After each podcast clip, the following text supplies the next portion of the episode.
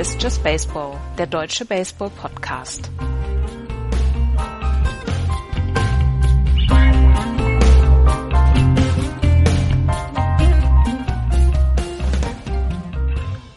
Die Oakland A's weigern sich einfach zu verlieren. Die Colorado Rockies und die St. Louis Cardinals haben sich gedacht, Mensch, mischen wir uns doch auch noch einmal ein und die Boston Red Sox gewinnen einfach weiterhin, ohne sich um die anderen Mannschaften zu kümmern. Herzlich willkommen zur neuen Ausgabe von Just Baseball. Ich bin Andreas und bei mir ist Florian. Hallo Florian. Schönen guten Morgen. Axel ist noch Kaffee trinken. Der kommt ein bisschen später. Ähm, der hat noch nicht so früh Zeit. Ja, wir haben ja auch früher angefangen. Also da, da, da sei er entschuldigt. Ja, ja. Ähm, wir fangen eigentlich immer an mit der American League East. Jetzt ist Axel nicht da, wir fangen trotzdem an mit der American League East, oder? Ja, natürlich. Lass uns damit beginnen. In der American League East führen die Boston Red Sox mit 88 Siegen und 36 Niederlagen, 52 Spiele über 500 ein 71er Percentage, Winning Percentage von 71 Prozent. Dahinter die New York Yankees 77 und 46, 62,6 Prozent gewonnener Spieler. Dahinter die Tampa Bay Rays 62 und 61, die Toronto Blue Jays mit 55 und 68 und die Baltimore Orioles sind wieder über 50 Spiele unter 500 mit 37 Siegen und 86 Niederlagen. Die Boston Red Sox haben jetzt an diesem Wochenende zwei Spiele gegen die Tampa Bay Rays gewonnen. Gestern mit 5 zu 2, das Spiel davor mit 7 zu 4 und das Spiel davor mit 7 zu 4, als sie das gewonnen haben. Es war eines der schönsten Baseballspiele, die ich in diesem Jahr gesehen habe. Die gegen die Phillies? Nee, gegen die ähm, gegen die, gegen die Rays. Bay, haben sie 7-3 gewonnen. 7-3, Entschuldigung. Ja, gegen ja, Tampa Bay ja, weil Rays. sie ja gegen 7-4 gegen die Phillies verloren hatten. Ja, war ja. ich jetzt etwas verwirrt, dass du eine Niederlage als nein, das nein. Spiel diese Saison. Es war ja eher ähm, wenn man so gedacht hat, also der Trainer sollte ja fliegen nach dem Spiel, das habe ich so mitbekommen. Ja. In, in, in, in, der, in, der, in der Red Sox äh, Gemeinde er, war das ja. Genau, genau, genau, genau. Beim, beim Spiel gegen die Phillies hat er nämlich Mookie Betts äh, auf der Bank sitzen lassen und zack, verlieren es gleich. Ne? Cora raus. So. Auf jeden Fall, die Boston Red Sox, was ich erzählen wollte, war, das Spiel gegen die Tampa Bay Rays war meiner Meinung nach eines der schönsten Spiele der Baseball-Saison der Boston Red Sox in diesem Jahr. Erstens, weil sie von einem 3 zu 0 zurückgekommen sind. Zweitens, weil das alles nicht nur dumpfe Rausprügelei aus dem Stadion war, weil es sehr, sehr viele Doubles gab, weil es ein, zwei Triples gab oder ein Triple von, von äh, Xander Bogarts, weil viel Base-Stealing gemacht worden ist. Da war so viel Bewegung in dem Spiel, das war wunderschön anzuschauen. Die Boston Red Sox 52 Spiele über 500. Man wartet minütlich auf ihren Einbruch, aber momentan kommt er nicht. Würde mir jetzt auch nicht einfallen, also warum sollte er jetzt kommen? Also man hat es ja doch eher so, naja, dann am Anfang der Saison, dass du vielleicht nicht gut in, in die Gänge kommst, aber wenn du dann einmal mit dieser, mit dieser, mit diesem Selbstvertrauen durch die Saison gehst und dich auch eben durch, durch, durch so ein paar Tage Pause vom All-Star Break auch gar nicht beeindrucken lässt, sondern einfach weitermachst, dann würde ich jetzt mal vermuten, dass es natürlich nochmal eine Serie geben wird, wo sie dann vielleicht nur drei Spiele von zehn gewinnen. Aber richtig einen Einbruch traue ich im Moment einfach auch gar nicht mehr zu. Dafür sind sie alle richtig gut. Also Axel und ich sind ja dann immer wirklich sehr, sehr schüchtern, was die ähm, was die Chancen der Boston Red Sox angeht. Sie haben jetzt noch 36 Spiele und ich habe es eben mal durchgetippt mit ihrem Schedule, was sie noch haben. Da sind äh, da sind noch ähm, jetzt die nächsten vier Spiele nach dem Spiel heute werden gegen die Cleveland Indians sein. Insgesamt haben sie noch sieben Spiele gegen die Indians. Sie haben noch sechs Spiele gegen die New York Yankees. Also da sind schon noch ein paar Kracher dabei. Aber sie haben jetzt noch 36 Spiele und ich habe vorhin mal konservativ getippt und bin auf 20 zu 16 gekommen. Ich habe keinen einzigen Sweep getippt, sondern wirklich immer, dass, dass die andere Mannschaft mindestens einen Sieg holt. Und ähm, dann kämen sie auf 108 Siege. Bei 20 zu 16 kämen sie auf 108 Siege. Um die Boston Red Sox noch einzuholen, müssten die New York Yankees dann aus ihren jetzt diesen letzten 39 Spielen 32 zu 7 gehen. Das ist einfach, es ist nicht realistisch. Es ist möglich, aber es ist wahrscheinlich nicht realistisch. Und deswegen könnte ich mir vorstellen, dass die Boston Red Sox, solange sie wirklich keinen riesigen Einbruch mehr haben. Sie spielen noch gegen die Orioles, sie spielen noch gegen die Marlins, gegen die ähm, ähm, gegen die White Sox spielen sie noch. Also ja, sie haben wie gesagt noch ein paar Klopper drin mit siebenmal äh, den Indians, dreimal den Astros, sechsmal den Yankees, aber dazwischen kommen halt einfach so viele gute Spiele oder Spiele noch gegen gegen schlechte Mannschaften, dass ich mir diesen Einbruch einfach inzwischen nicht mehr so vorstellen kann.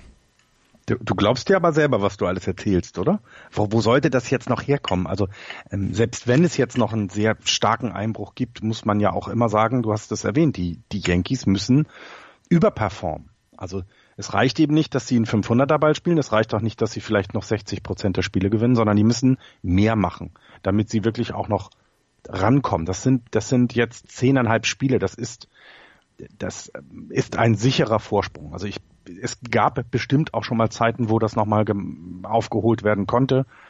Ich sehe im Moment bei den Yankees aber auch nicht, wo das herkommen soll. Wir, wir haben noch ein paar Tage im August. Da könnte noch an einer, ein, an der einen oder anderen Stelle was passieren. Aber so richtig den, den, wir, wir machen jetzt, wir haben jetzt eine Serie, wo wir, die müssen ja, keine Ahnung, 15 Spiele in Folge gewinnen, damit, damit ich sie wieder ernst nehme. Und das, glaube ich, passiert nicht. Und zeitgleich müssten eben die, die Red Sox von den 15 Spielen, ja, fünf verlieren, äh, äh nur, nur fünf gewinnen. Und beides glaube ich einfach nicht. Ich habe mir eben mal Strength of Schedule angeschaut, also die, die Stärke der Teams, die noch in der Verlosung jetzt drin sind. In der American League West, da kommen wir ja gleich noch drauf, ausführlich, da müssen wir dann auch nochmal drüber sprechen. Aber in der American League East, die Red Sox haben laut Power Rankings Guru, die halt ein Power Ranking aufstellen, welches Team am besten ist und danach ähm, einen Faktor nehmen, beziehungsweise wenn du jetzt zum Beispiel auf äh, Rang 15 bist, bist du Nummer 15 für das gegnerische Team als, als ähm, Strength of Schedule Gegner. Und da haben die Red Sox nach diesem Power Ranking ähm, Koeffizienten den zweitleichtesten Schedule der restlichen Saison. Nur noch die Indians haben einen schwächeren. Also da ist zum Beispiel Strength of Schedule von ähm, vom Gegner ist bei 17,88, also ungefähr Platz 18 im Power Ranking, um sich das mal vorzustellen. Die, die Indians haben ein Restschedule von äh, Mannschaften, die ungefähr auf Platz 19 im Power Ranking sind. Und die Yankees sind im Moment da, haben das, äh, jetzt lass mich gucken, jetzt habe ich das verloren, das sechstleichteste Schedule, Restschedule. Da ähm, wird sich nicht so richtig viel tun. Das schwerste Schedule haben die Padres, da, da gefolgt von den Giants. Naja, liegt aber auch daran, dass sie so weit unten in der Liste sind und alle ne, immer gegen darüberliegende Gegner dann spielen. Ne? Klar. Erstens ja, das und zweitens und zweitens haben sie eine relativ gute Division beide. Genau. Und ähm, also und wenn man das jetzt mal alles beisammen nimmt, dann kann man den den den Red Sox jetzt schon zum Einzug in die Playoffs gratulieren. Also würde ich sagen. Ähm, und ja und dann dann schaut man mal. Also sie sind jetzt 13 Spiele vorm Wildcard Platz. Also bevor sie rausfallen würden. Ja. Und ich glaube, das reicht. Ähm, es gibt noch, also sie sind, natürlich ist es noch nicht, sie sind noch nicht, noch nicht eliminiert, wie die äh, Baltimore Orioles zum Beispiel. Ne? Also sie sind also einerseits noch nicht sicher. Die Orioles sind aber schon raus, ne? Ja. Die, ja. Ich glaube auch so früh, so früh wie noch nie in der Saison. Also im Wildcard sind sie, haben sie ähm, Wildcard noch klar, aber das ist ja auch. Haben sie noch drei Spiele.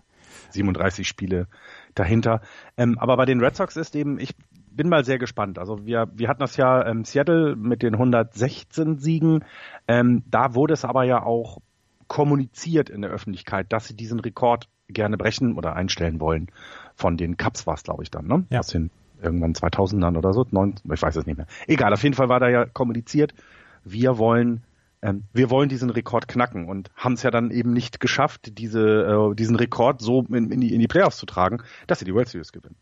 Ich glaube, es ist sehr, sehr gut. Also bisher habe ich aus Boston jedenfalls noch nicht gehört, dass sie gesagt haben, wir wollen das beste Team in der regulären Saison werden, das es jemals gab, sondern nee. sie sind sehr fokussiert, glaube ich, auf jedes Spiel und wirken so ein bisschen wie die, kennst du noch die 72-10er Bulls, die äh, ja. nur zehn Spiele verloren hatten in der Saison, ja. wo eben auch es gar nicht darum ging, den, den einen Rekord zu brechen, sondern es ging darum, in jedem Spiel 100 Prozent geben, nicht nachzulassen.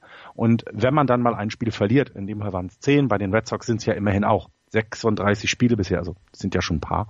Ähm, das werden auch noch welche dazukommen, dass das aber immer hm, ja nicht leicht ist, also für den Gegner gegen die Red Sox zu gewinnen. Und wenn sie das so weitermachen, dann sie, also im Moment sehe ich sie auch als stärkstes Team in der in der Division. Ähm, selbst höher als Oakland würde ich sie im Moment werten. Ähm, aber so, so richtig abgeschrieben habe ich die anderen halt natürlich auch noch nicht, ne? logischerweise. Also ähm, eine Playoff-Serie ist dann nochmal was ganz anderes. Also vor einem Nicht-Playoff-Platz haben die Boston Red Sox im Moment 17 Spiele Vorsprung. Die Seattle Mariners sind das erste Team, was außerhalb der Playoffs im Moment ist, mit 71-53 beziehungsweise 74-49. Eins von den beiden Teams, Houston oder Oakland, wird rausfallen. Also doch, doch 13 Spiele, Entschuldigung, 13 Spiele sind es im Moment, ähm, nee, 17, 17 Spiele. 17 Spiele. Mhm. Ein, einer wird Divisionssieger sein, einer wird die Wildcard bekommen. Also sind 17 Spiele vor einem Nicht-Playoffs-Platz im Moment. Und ähm, da sollte es schon mit dem Teufel zugehen, wenn die Red Sox das jetzt noch vergeigen würden.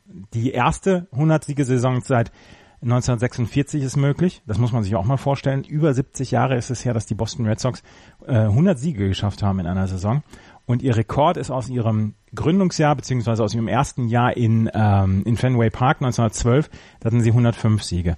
Und wollen sie noch die, die 116 Siege der Seattle Mariners einholen, müssen sie jetzt 28-8 gehen. Das wird wahrscheinlich nicht so richtig funktionieren.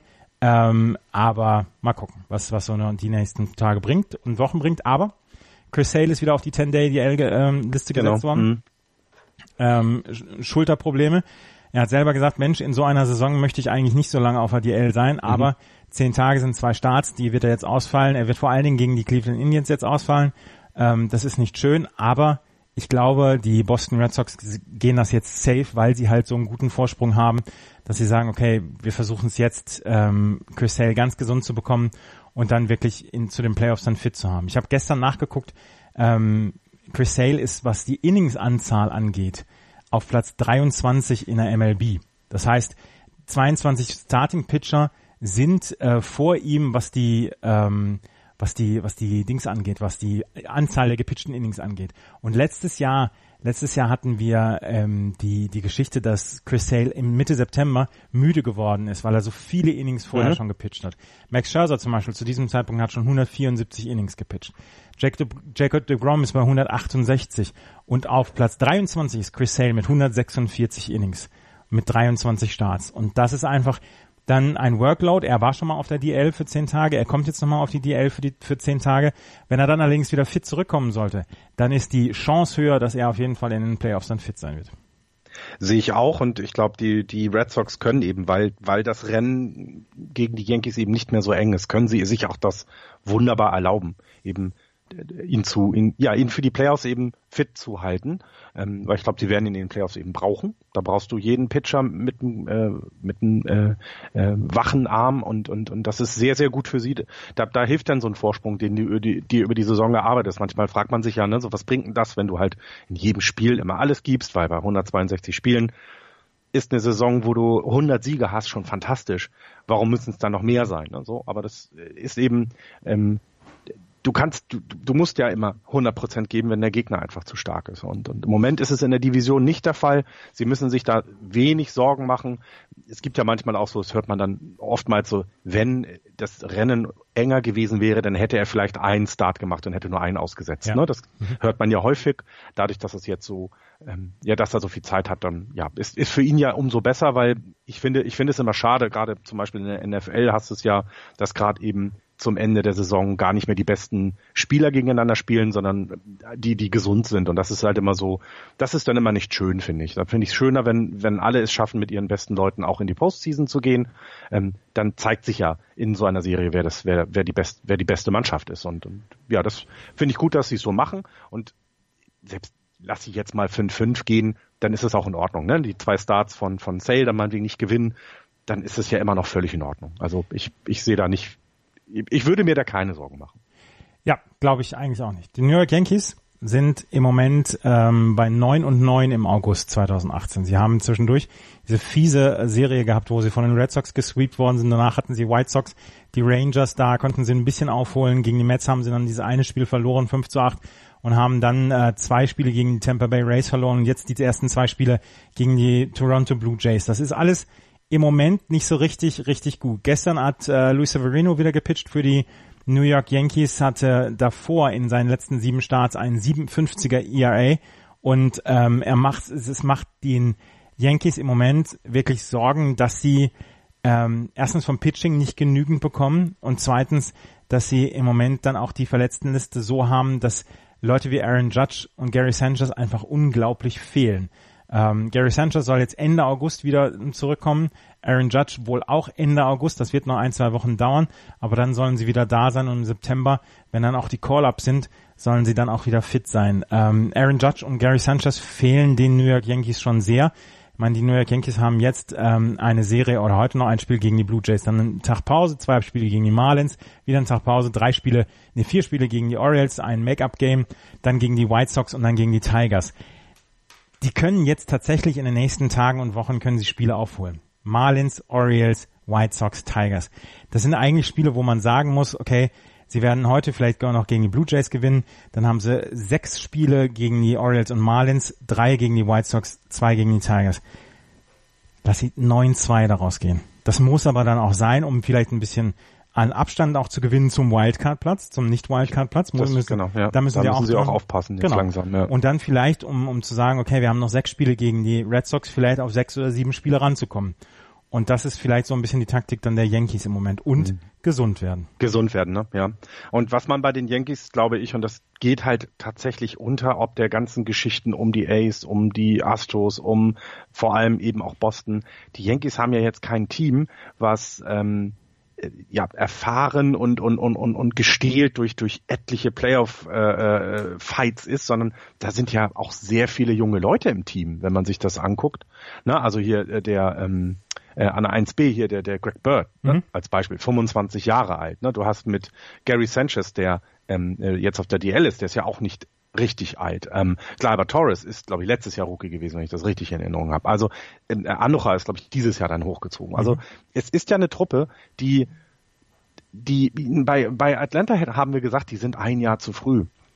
So, ne, nach dem Motto, weil da sind so viele junge Leute und und sie schaffen es trotz des nicht so guten Starting Pitchings immer noch im Wildcard-Rennen den Ton anzugeben. Und ich, ich würde auch mal sagen, ohne die Verletzung von, von Sanchez und, und ähm, Judge würden sie wahrscheinlich auch, dann lass es sieben oder sechs Spiele in der Nähe der Red Sox sein. Und dann sehe es nämlich bei einem ausstehenden sechs Spielen noch ganz anders aus. Und ich finde, das muss man auch einfach loben, wie gut die Yankees dieses Jahr sind.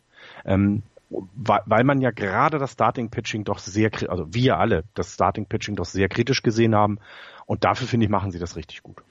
Ich finde es nämlich auch. Und ähm, wie gesagt, sie sind im Moment, was haben sie für, für einen Rekord im Moment? 74? Nee. 77 und 46. Auch die sind auf on Pace für eine 100er-Saison. Also für ja. 100 Siege. Das ist ja, ich glaube auch, dass das die gefühlte Stimmung unter, unter Yankees-Fans, beziehungsweise die, die, ähm, ja, also dass das Gefühl unter Yankees-Fans deutlich schlechter ist als das, was ihr Rekord aussagt. Ja. Sie sind Aber 31 Spiele über 500. Sie sind im Moment relativ sicher im, im Playoff-Rennen mit der Wildcard. Und, und trotzdem glaube ich, dass im Moment so ein bisschen unter Yankees-Fans dieser, diese Katastrophenstimmung ist, Mensch, die Boston Red Sox rennen uns weg und ähm, wir, wir kräuchen da rum. Nee, ihr kreucht da nicht rum. Ihr seid on pace für eine 100, 100 Siegesaison und habt ein Bullpen, um das euch alle beneiden. Habt ähm, mit, mit Stanton und Judge zwei wirklich spektakuläre Spieler, die dann unterstützt werden von Didi Gregorius, von Gary Sanchez, von Gladys, von Miguel Anoja. Also da sind ja genug Jungs, für die es sich lohnt, in das Stadion zu gehen und das viele, viele Geld dort auszugeben. Also das ist ja fantastisch. Ich glaube, es liegt, also meine Vermutung ist, dass es daran liegt, dass sie einen sehr jungen Manager haben. Aaron Boone ist eben noch kein Name, auf, auf dem man dann sehr vertraut und was man bei den Yankees nicht vergessen hat, das ist, die haben 27 Titel. Das ist so, der Anspruch ist dann doch noch ein anderer als bei den Oakland A's oder bei äh, den Cleveland Indians oder auch vor allem bei den Boston Red Sox. Die, die Anspruchshaltung ist schon sehr hoch. Ne, wir sind New York, wir sind der Nabel der Welt, ja noch nicht mehr nur Amerikas, wir sind der Nabel der Welt. Hier ist immer das Beste und das Tollste. Ich glaube, das ist dann das wissen die Jungs aber auch, die da unten auf dem Feld stehen. Ich glaube, die wissen, wie es in New York ist und können damit dann bisher ja auch recht gut umgehen. Ähm, ja, aber was ich jetzt spannend fand, dass du gesagt hast, im August erst 9-9, ähm, da merkt man eben, wie stark in Aaron Judge fehlt, weil eben die, sie, sie müssen ja Punkte machen. Ne? Sie haben mit 637 Runs haben sie bisher, ich glaube, die zweitmeisten Runs in der, in der American League geschlagen. Ähm, äh, die meisten hat eben, ähm, haben die Red Sox äh, geholt. Das, das merkt man dann einfach, dass so jemand fehlt. Hallo Axel. Hallo Andreas, hallo Florian. Schön, ich habe Tag. mit Interesse zugehört, eure Ausführungen über die, äh, über die New York Yankees. Seid ihr, äh, seid, ihr, seid ihr mit den Red Sox schon durch? Hast du ja. noch ein, zwei Dinge zu den Red Sox zu sagen? Nö wenn ihr das schon gemacht habt? Ja, wir, wir haben, haben, wir haben darüber gesprochen. erklärt, dass, dass ihr den, den äh, nach der Niederlage gegen den äh, gegen die Phillies den Manager rausschmeißen wollte, damit die mal so ein bisschen, damit die Hörer mal so ein bisschen wen, äh, sehen, wie hoch der Druck auf den Red Sox liegt. Also von euch der Druck auf den Red Sox. Nicht nur den Manager, auch die ganze Mannschaft sollte ausgetauscht werden. Betrunkene, Nein, ist, äh, betrunkene ist, Clowns. Ist, äh, ist okay, war eine okaye Woche wieder. Wir haben, wir haben, ähm, um das einmal gerade zu erklären, in unserer WhatsApp-Gruppe machen Axel und ich wirklich zwischendurch Witze, ähm, wo wir, wo wir das Line-Up der Red Sox gegen die Phillies gesehen haben und wo es dann hieß, Mookie Betts wird geschont, haben wir gleich schon gesagt, hier, wie kann man nur Cora raus und so. Da, da machen wir Scherze drüber. wir machen da wirklich Scherze drüber. Am nächsten Morgen habe ich im SB Nation Blog der Red Sox bei Over the Monster in den Kommentaren geguckt, wo sie das Spiel verloren hatten. Und die meinen das ernst da. Mhm. Die meinen das tatsächlich ernst, ja. Es fehlt da, es fehlt da auch ein bisschen die Entspanntheit, ne? Aber vielleicht liegt es auch, vielleicht liegt es auch, wie bei den Yankees daran, dass Alex Cora eben auch ein Rookie-Coach ist und, und ähm, da das Vertrauen vielleicht noch nicht ganz so da.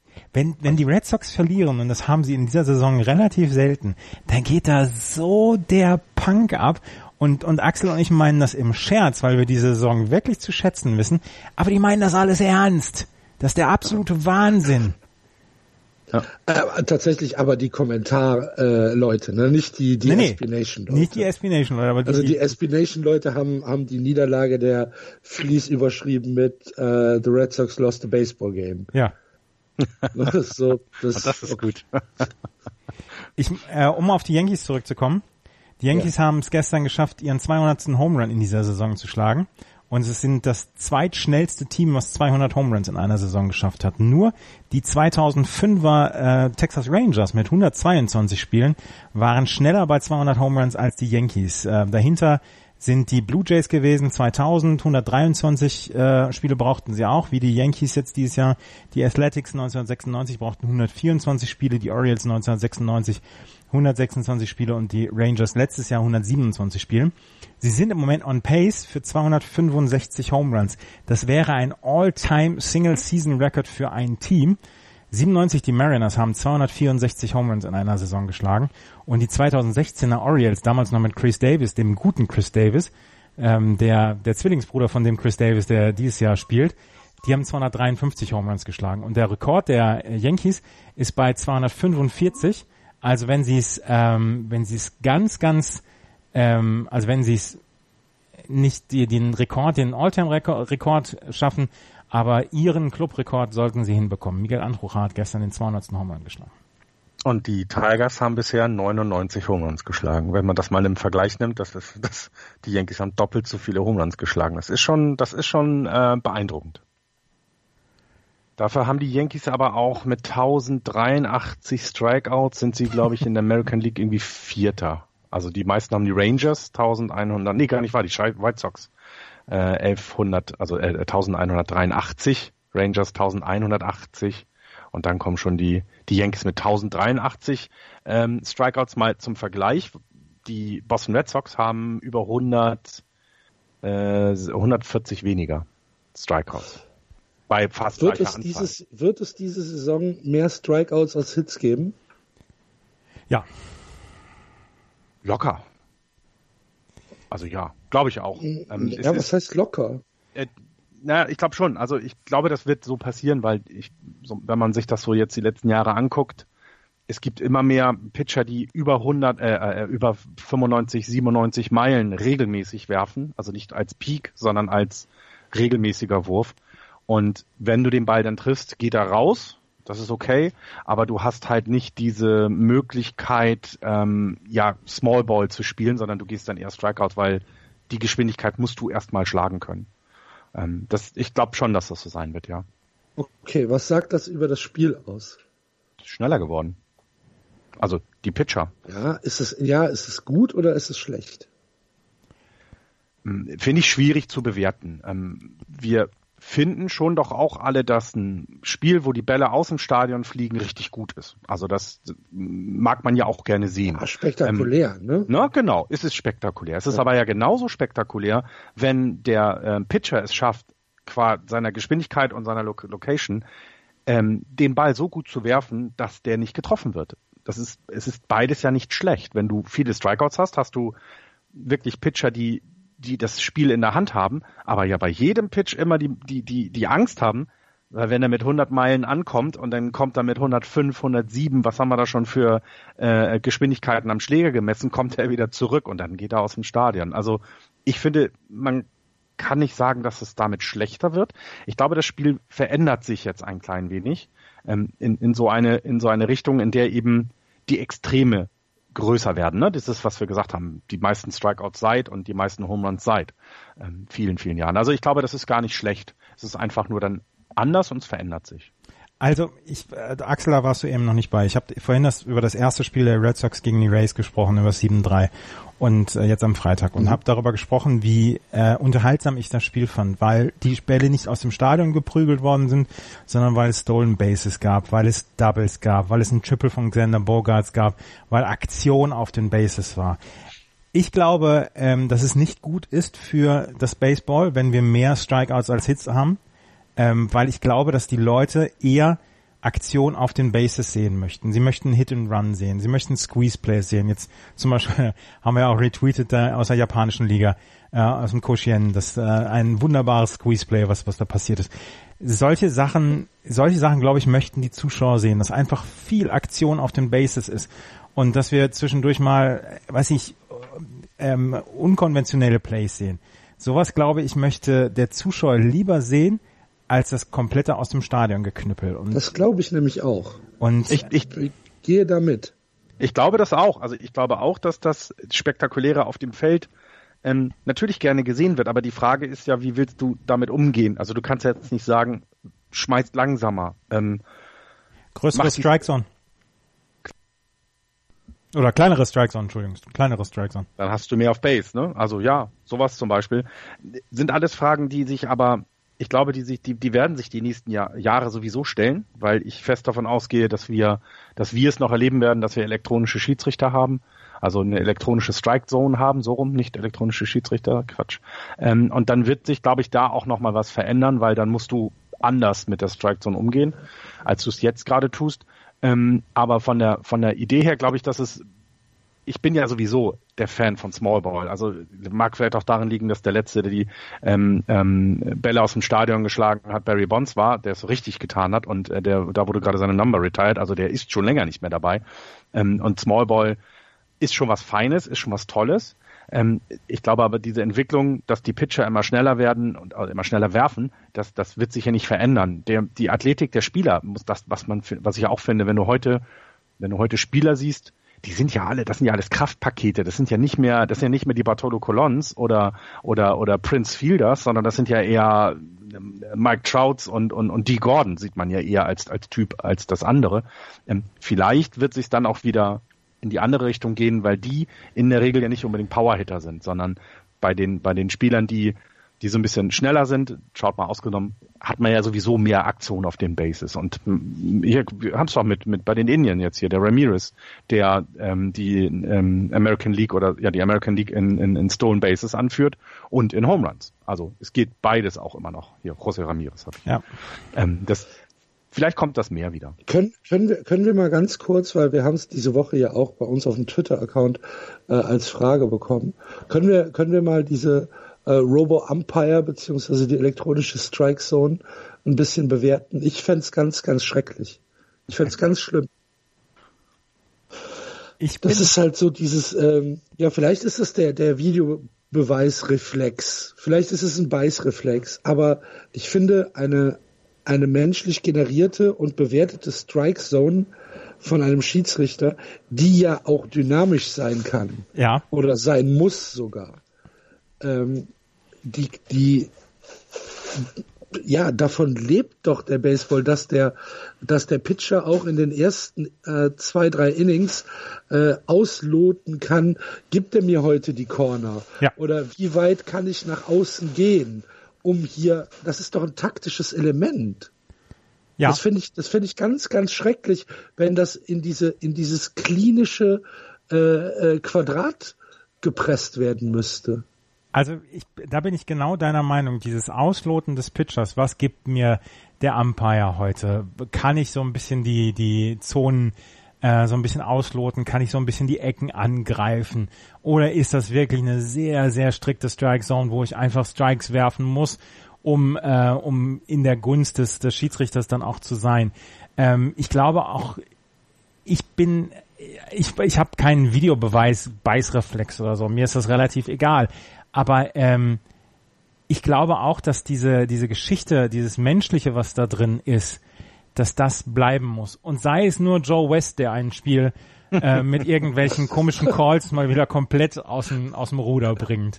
Ja, aber da seid ihr, da seid ihr die Ersten. Game der das Perfect Game an der First Base kaputt macht. Ja, genau. Da seid ihr aber die Ersten, die dann, wenn Natürlich. er gegen euch was Natürlich. Äh, äh, äh, called, sofort gegen angehen werdet. Also ich, ich bin ja, da, aber das, aber das gehört doch auch dazu, Florian. Nein, da nein, haben wir doch, haben wir doch was drüber zu sprechen. Ja, wir hätten aber auch was drüber zu sprechen, wenn die Strikes und äh, Balls korrekt, äh, äh, also immer gleich. Und ich, das ist das, was mein Argument ein bisschen in Richtung elektronischer äh, Calls sind.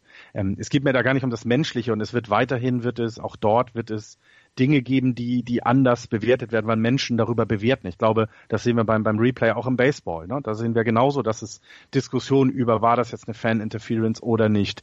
Ähm, war das, äh, war der Ball im Handschuh oder nicht? Da gibt es immer wieder Diskussionen drüber.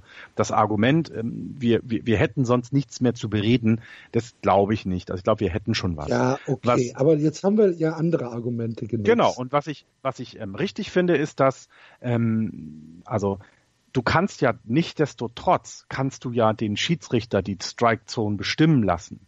Also du kannst ja sagen, heute ist für mich diese Ecke da oben ein Strike. Nur wenn du das dann zum Beispiel einmal das ist ja Willkür. Was? Das nein, ja, das ist ja Willkür. Nein, nein, nein, ich meine nicht Willkür, sondern du als Umpire definierst weiterhin, was ein Ball und Strike ist. Du wirst aber elektronisch unterstützt.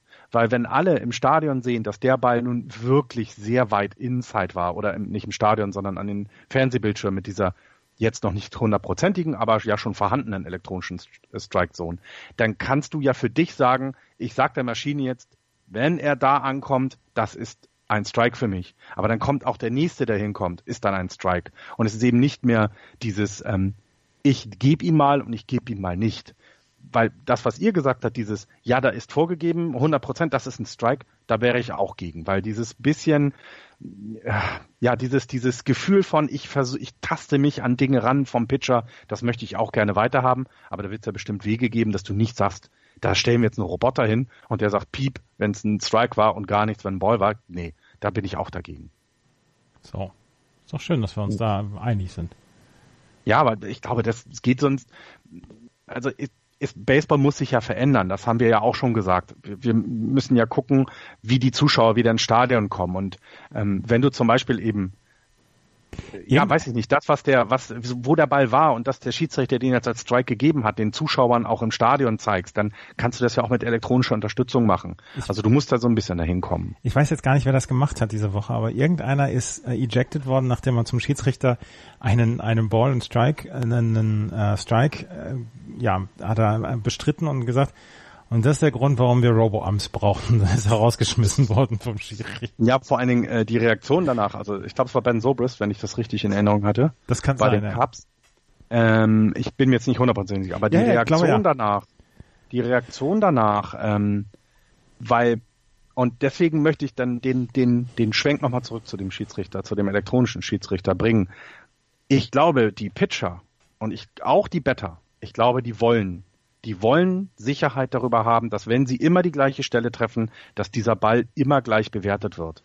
Und wir als Zuschauer haben eben das Gefühl, dass sie es vielleicht ne, sich rantasten. Aber es ist ja genau das, was ich gesagt habe. Ne? Sie tasten sich an eine Ecke ran und die wird dann bitte aber immer gleich bewertet. Weil wenn der Umpire sagt, das ist ein Ball, dann gehe ich weiter, ne, wenn ich die äußere Ecke nehme, wieder in die Mitte rein und versuche da zu sagen, na lieber Schiedsrichter, ist das jetzt ein Strike?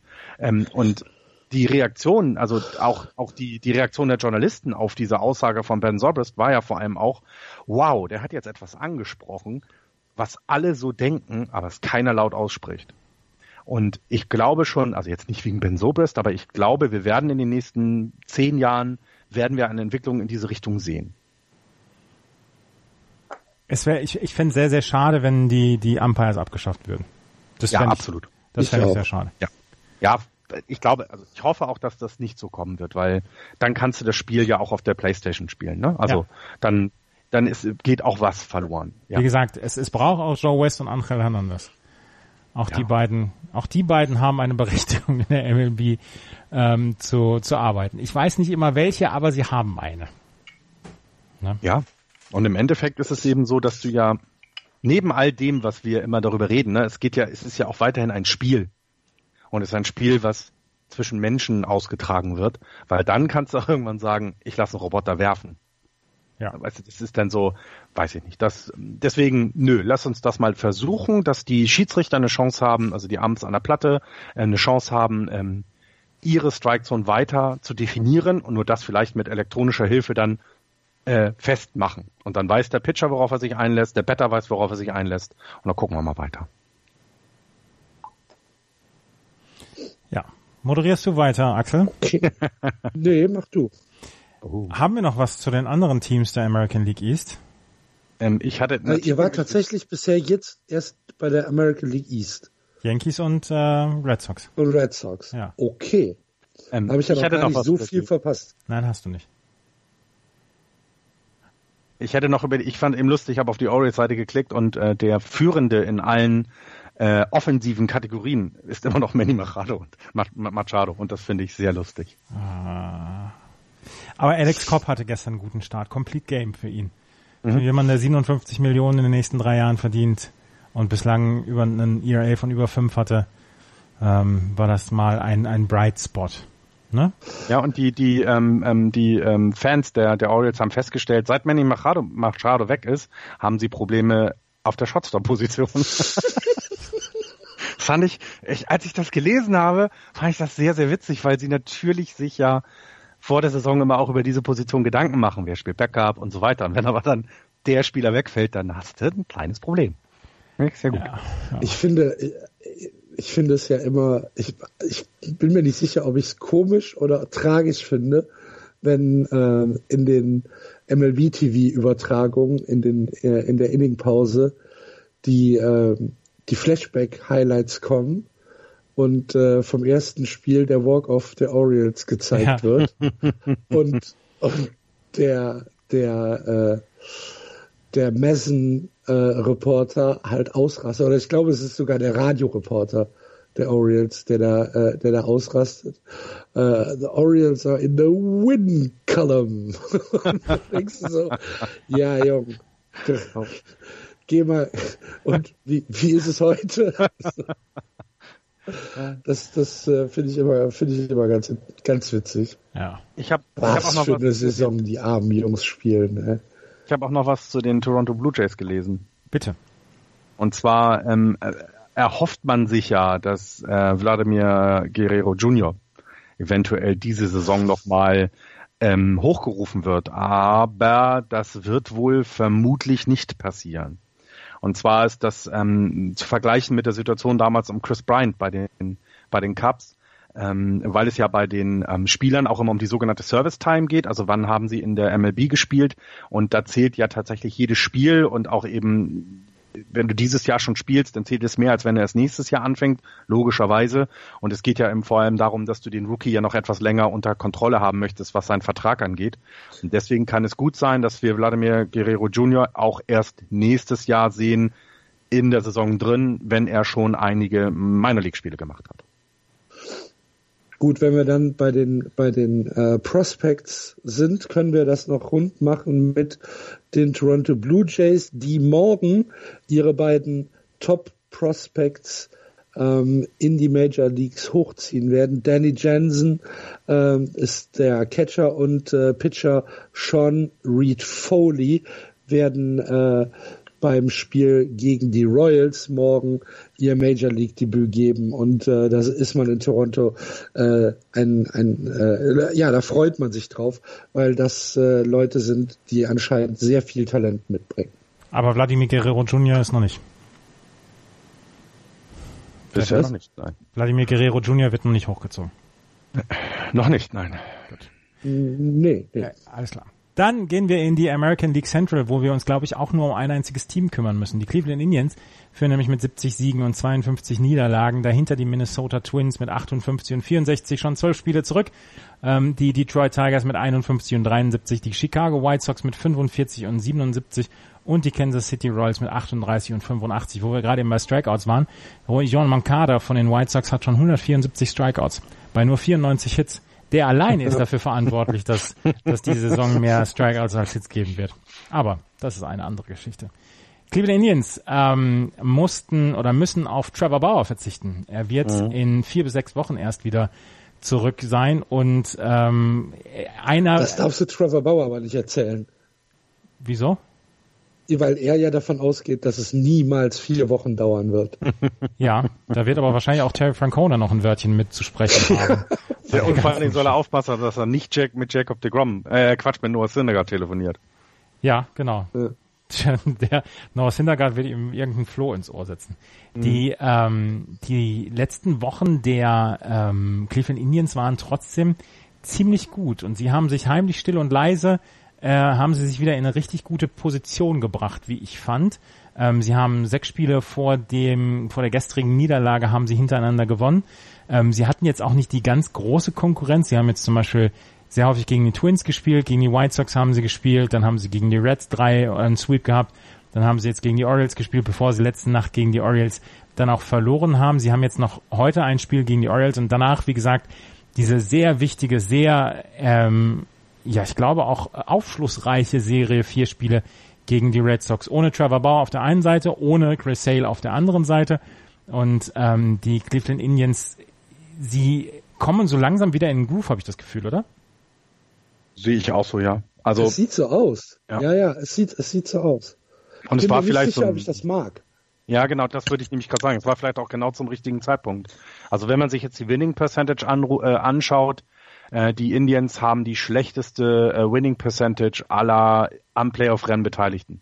Also sie wären, äh, sie sind halt nur auf äh, äh, gesetzt in den Playoffs, weil sie äh, die Division gewinnen werden, weil äh, Houston und Oakland haben besseren Rekord und auch die Yankees.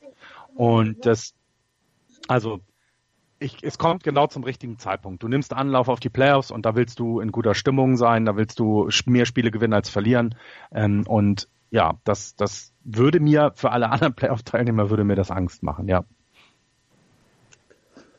Ja, ähm, also ich habe jetzt äh, nochmal nachgeguckt, die letzten, die letzten 30 Tage bei den, ähm, bei den Cleveland Indians. Francisco Lindor schraubt sich eine sehr, sehr gute Saison zurecht, hat in seinen letzten 30 Tagen 2,96er Average, 3,92er On-Base Percentage, auch Michael Brantley, Yonder Alonso, Yonder Alonso ist, ähm, hängt so ein bisschen hinten dran, aber Wer nach wie vor ganz, ganz hervorragend spielt, ist José Ramirez. Und äh, er hat schon 37 Home Runs die Saison geschlagen, hatte ihn ähm, in den Gleichstand mit äh, JD Martinez gebracht für die MLB-Führung, was Home Runs angeht. JD Martinez hat letzte Nacht wieder einen Home Run geschlagen, ist jetzt wieder auf 38 davongezogen. José Ramirez ist der, warte, lass mich gucken, ist der siebte Spieler in der Geschichte der MLB, der äh, kleiner als 1,76 Meter ist und schon mehr als 37 Home Runs in einer Saison geschlagen hat. Oder 37 Home Runs. Es gibt Statistiken im Baseball, da kannst du nur den Kopf schütteln. Obscurebaseballstatistics.com. Ja.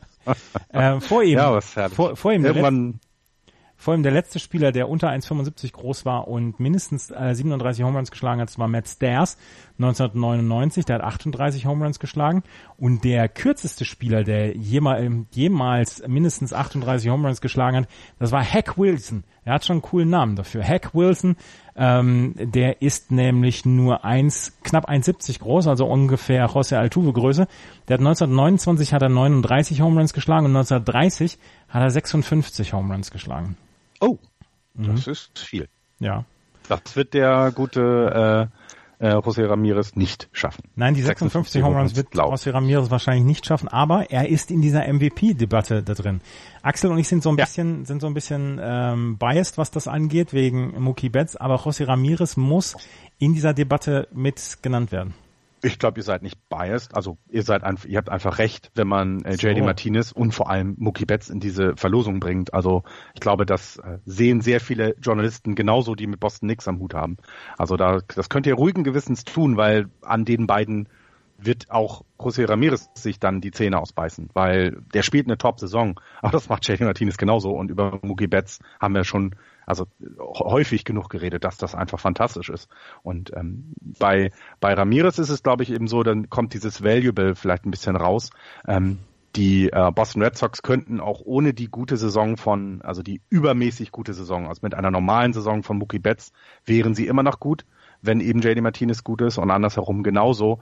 Ich weiß nicht, ob die Indians eben so stark wären, wenn äh, Jose Ramirez nicht diese Saison hätte. Das ist so ein bisschen dieses Valuable, kommt bei ihm vielleicht ein kleines Stückchen mehr rein aber ich gehe fest davon aus, dass das ähm, ähm, äh, entweder Martinez oder Betts werden. Und auch völlig zu Recht. Ähm. Aber insgesamt, wo wir, wo wir tatsächlich auch noch mal vielleicht einen kurzen Blick drauf werfen sollten, äh, die Offensive der Cleveland Indians, die, ich würde mal sagen, immer so ein bisschen unterm Radar läuft. Sie haben mehr Runs geschlagen als die Houston Astros. Sie sind die drittbeste Run-Offensive dieses Jahr bisher, äh, was natürlich der Division so ein bisschen geschuldet ist, weil sie halt äh, vier Teams haben, die mehr oder weniger äh, Fallobst sind in, in, in dieser Saison. Ähm, dennoch sind 620 Runs geschlagen am 19. August. Nicht das Schlechteste, was die MLB zu bieten hat. Und das ist etwas, was bei den Cleveland Indians ähm, ja, gar nicht gewürdigt wird bisher. Haben wir noch nicht drüber gesprochen. Das ist aber ja auch das, ähm, die Nachrichtenlage, die Nachrichtenlage ist, ist ähm, um die Cleveland Indians sehr unspektakulär, weil die Division unspektakulär ist, weil ja, genau. das Cruising ja. der, der Cleveland Indians ja, wir, wir nehmen das einfach als selbstverständlich hin. Und natürlich, ähm, natürlich muss man dann immer noch diese Spiele gewinnen und, und klar, äh, man darf sich da auch keine, keine Pausen leisten, aber trotzdem, sie werden ja auch nicht so richtig gefordert diese Saison. Von keinem Team ihrer, ihrer Liga. Sie können sich seit Mitte April können sich eigentlich auf die Playoffs vorbereiten. Und ähm, das ist, glaube ich, das, was im Moment so ein bisschen unterschätzt wird bei den Cleveland Indians. Ich finde die einen hoch, hoch, hoch gefährlichen Gegner jetzt vor allen Dingen erst für die nächsten vier Spiele, jetzt von Montag bis Donnerstag für die Red Sox und dann auch in den in den Playoffs. Und dann wirst du sie ja dann auch erst richtig erleben. Und vielleicht haben sie dann sogar den Vorteil, dass sie diese diese ähm, was was in den USA so gerne High Leverage Games genannt wird, also diese Spiele, wo es um wirklich um was geht, wo alle in dieser in diesem Playoff-Modus sehen, sind, dass sie das bislang noch gar nicht so hatten und dann vielleicht ein andere, ganz anderes Spannungslevel noch aufbauen können, als zum Beispiel andere Teams, die sich jetzt, ich sage jetzt mal in der National League, ähm, haben sich jetzt zehn Teams, haben quasi jetzt schon die Playoffs angefangen, weil sie um jeden Sieg kämpfen müssen. Die AL mhm. West, die AL West wird bis zum Ende der Saison wahrscheinlich knacke spannend bleiben. Und die äh, Cleveland Indians schauen sich das von draußen an und, und fahren Halbgas. Ja. Und aber sie haben eben, und das war ja bei uns auch, wenn wir am Anfang der Saison, als die, äh, als die Indians ja nur knapp bei 500 rumgedümpelt sind, haben wir auch gesagt, es besteht, es ist ja immer noch Potenzial vorhanden. Es ist ja immer noch, die sind ja immer noch in der Lage zu performen und das haben sie jetzt eben gezeigt und das zeigt ihre Stärke und auch vor allem ihre Gefährlichkeit. Ähm, und das, ähm, ich, also ich bin sehr froh, dass A, mein Team nicht mehr in den Playoffs ist und B, nicht gegen die Cleveland Indians spielen muss, weil das wäre, glaube ich, im Moment der Gegner in der American League, ähm, vor dem ich am meisten Angst habe. Also natürlich, wenn du von Boston Red Sox Seite guckst, also ich gucke jetzt von der Seite, dann so, so, weiß ich nicht, es ist, die sind, die sind, die sind, glaube ich, richtig gefährlich. Vor allem, wenn man guckt, die 620 Runs. Ähm, ich habe gerade mal die National League geguckt, da ist kein Team bei 600 und dann merkt man schon, wie gut sie sind. Ja. Also sie sind auf jeden Fall äh, der Division deutlich überlegen.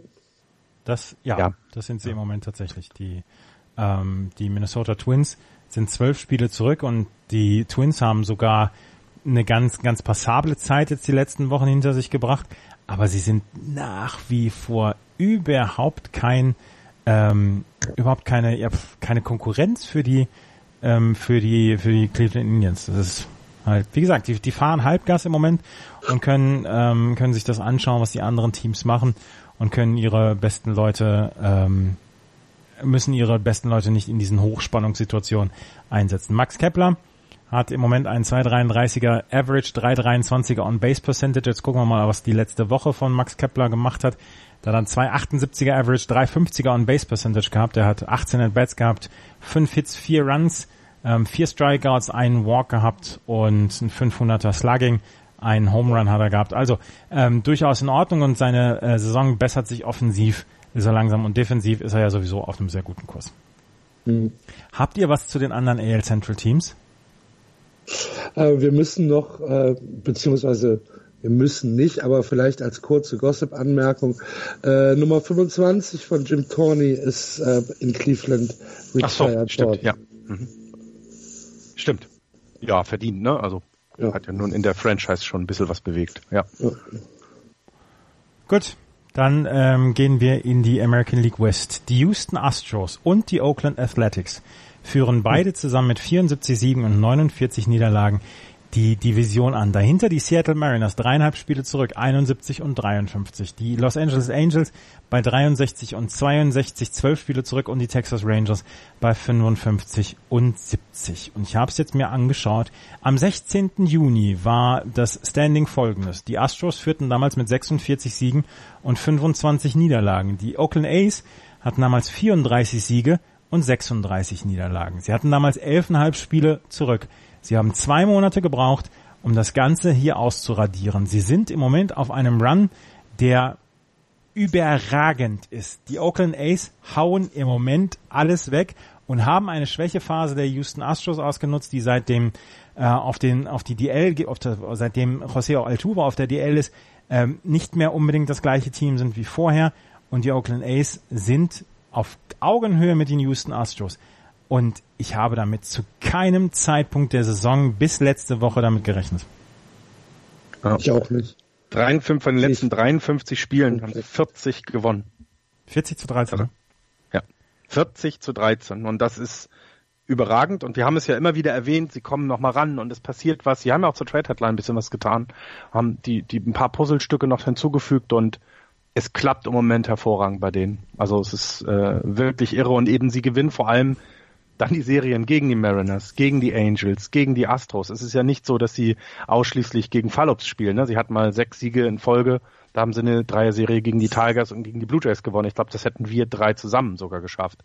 Ähm, obwohl nie, wenn Andreas auf dem Mount ist, nicht. Aber Axel kann vielleicht werfen. Aber das... Die, Nur wohin? Ja, kriegen wir hin. Aber es ist halt, die sind wirklich richtig gut. Und also sie haben ja Probleme gehabt vor der Saison, das haben wir ja angesprochen. Ne? Sie haben das Starting Pitching, das ist nicht so überragend und äh, von der Offensive ja, das ist okay, aber aber so ganz vorne sehen wir sie nicht und an all diesen Stellen haben sie was äh, versucht zu ändern. Ähm, es haben sind Leute dabei, die überperformen, ne? also die wirklich dann dabei sind und und und ähm, über ihren Verhältnissen spielen. Also hätte einer von euch Matt Chapman äh, vor der Saison auf der auf der äh, Kappe gehabt äh, oder eben also ich, ich nicht und das ist fantastisch. Das freut mich sehr für die Ace. Also die, das, ich bin da, ich bin da sehr, bin da sehr froh drüber, weil wir haben ja schon auch mal einen, äh, den, den Absturz miterlebt hier in der Sendung. Nicht live, aber wir haben ihn begleitet und es ist ähm, schön zu sehen, dass die sich, dass sie die Kurve bekommen haben. Ja, du hast es eben, du hast es eben schon gesagt. Jetzt in der letzten Woche gab es halt eine Serie gegen die Angels, drei Spiele von denen zwei gewonnen werden konnten. Davor oder danach eine Drei-Spiele-Serie gegen die Mariners, ebenfalls 2-1 Seriensieg. Und jetzt am Wochenende diese Serie gegen die Houston Astros. Am Freitag Walk-of-Win 4 zu 3 und gestern in der Nacht von äh, Samstag auf Sonntag äh, hält Trevor Cahill die äh, Houston Astros bei einem One-Hit durch sieben Innings. Das Spiel wird 7-1 für die äh, Oakland A's gewonnen.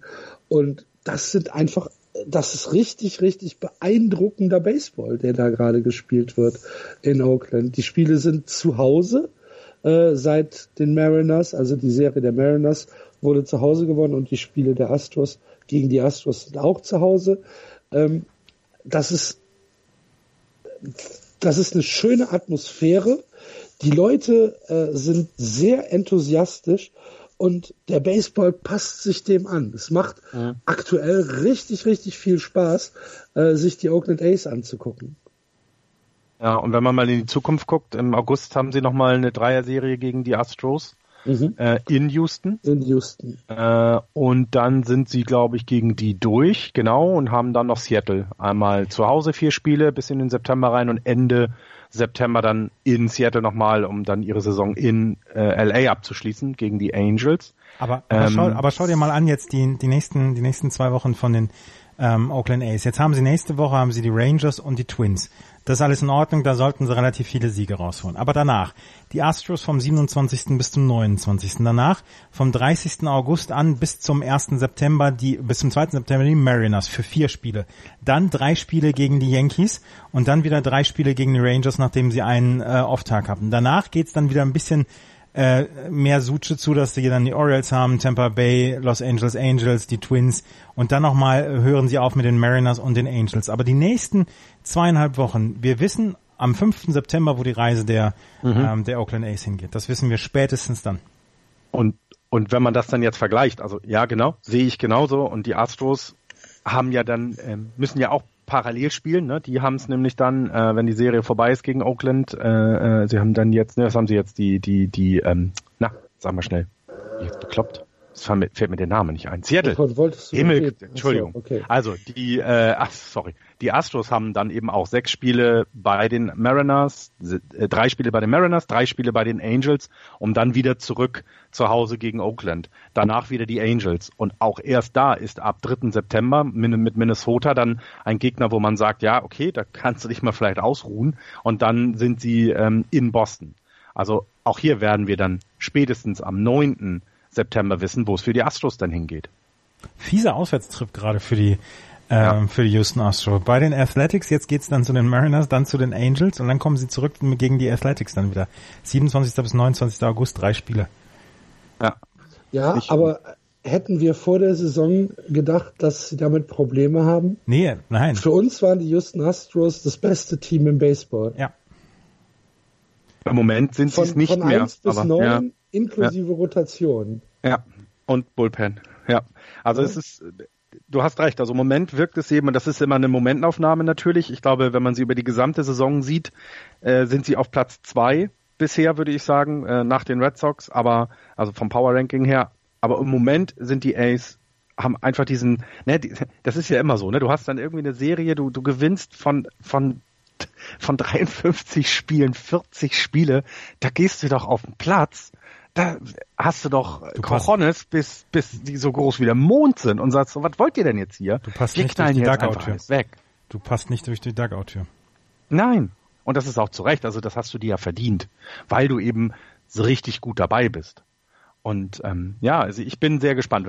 Wenn wir im September dann an, an dem Wochenende dann die Sendung aufnehmen, dann können wir mal gucken, wie dann das, das, das Standing ist und ob sich die die äh, Astros aus ihrem ja dann auch eher negativen Lauf, muss man auch sehen, äh, ein bisschen erholt haben, weil dass die das Potenzial haben, die Division weiterhin zu gewinnen, sollte uns ja allen klar sein. In der Zeit, wo die ähm, wo die Oakland A's 43 und 10 gegangen sind oder 40 und 13, Entschuldigung, haben die ähm, Houston Astros 28 und 24 gespielt. Das ist mhm. jetzt keine Phase, wo ich sage, oh, die sind aus allen Wolken gefallen oder die haben nur noch ganz miesen Baseball gespielt. Das, mhm. das, das Beeindruckende an dieser Geschichte ist halt, dass die Houston Astros ja, ja quasi so ein bisschen Reisegeschwindigkeit erreicht hatten, aber von hinten halt der Düsenjet der Oakland A's ankam. Mhm. Der, mhm. der Düsenjet, der nur von Panzer Tape zusammengehalten wird, aber er ist im Moment sehr, sehr schnell. ne? also, Nein, das glaube ich. Ich glaube, dass da, da unterschätzt du die Ace. Da unterschätzt du die Ace, glaube ich, ein bisschen. Also das hat schon alles Hand und Fuß. Das hat's ja es auch. Ist vielleicht, es ist vielleicht eher dann der, der, der Jet, der, der immer so ein bisschen unterschätzt wird, weißt du? Also ja, das, ist der, das, war, der ja, so. das war ja nur eine Analogie auf die ah, Bruchbude, halt in der sie spielen. Aus, weil er halt aus zweiter Hand zusammengeschraubt ja, worden ist. Ja, sowas, ja, genau. Aber hier, ähm, eine Anekdote gerade mal drüber sprechen, äh, wo wir drüber sprechen sollten. Ich habe letzte Woche ein Ace-Spiel geguckt und ähm, habe gesehen, wie Matt Chapman dann auch wieder gespielt hat und schreibe in den WhatsApp-Chat, Mensch, wir müssen uns mal, wir müssen uns mal mit, über Matt Chapman ein bisschen länger unterhalten. Zwei Minuten später hat er einen Throwing Error von der Third Base an die First Base. Es waren wirklich nur zwei Minuten später, wo er das Ding äh, quasi in, in den ersten Rang wirft. Also wer, wer es nicht gesehen hat, wer es nicht gesehen hat, das war auch eine, eine Situation, wo er völlig off balance geworfen hat. Ja. Ähm, es war gegen die Mariners, war es, ne? Ich glaube ja, ja. Mhm. Und ich glaube sogar die Gordon at bat, also auch ein schneller, ein schneller Mann, ne? Ich, ja. Oder ist ja wurscht, auf jeden Fall. Das war aber auch übelst geworfen, ne? Aber es war herrlich, wie du das mal wieder hinbekommst, die Leute äh, äh, Andreas, zu verunsichern. Es gibt, es, es, es gibt Dinge, die kann man. Nee, die kann man nicht lernen. Jetzt ist Axel leider weg.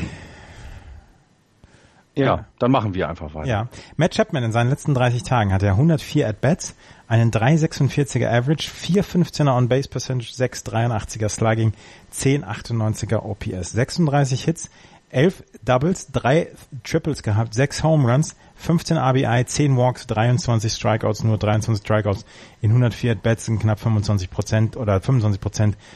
Das ist, äh, es ist hinnehmbar, wenn er den Rest der, der Zeit halt immer trifft.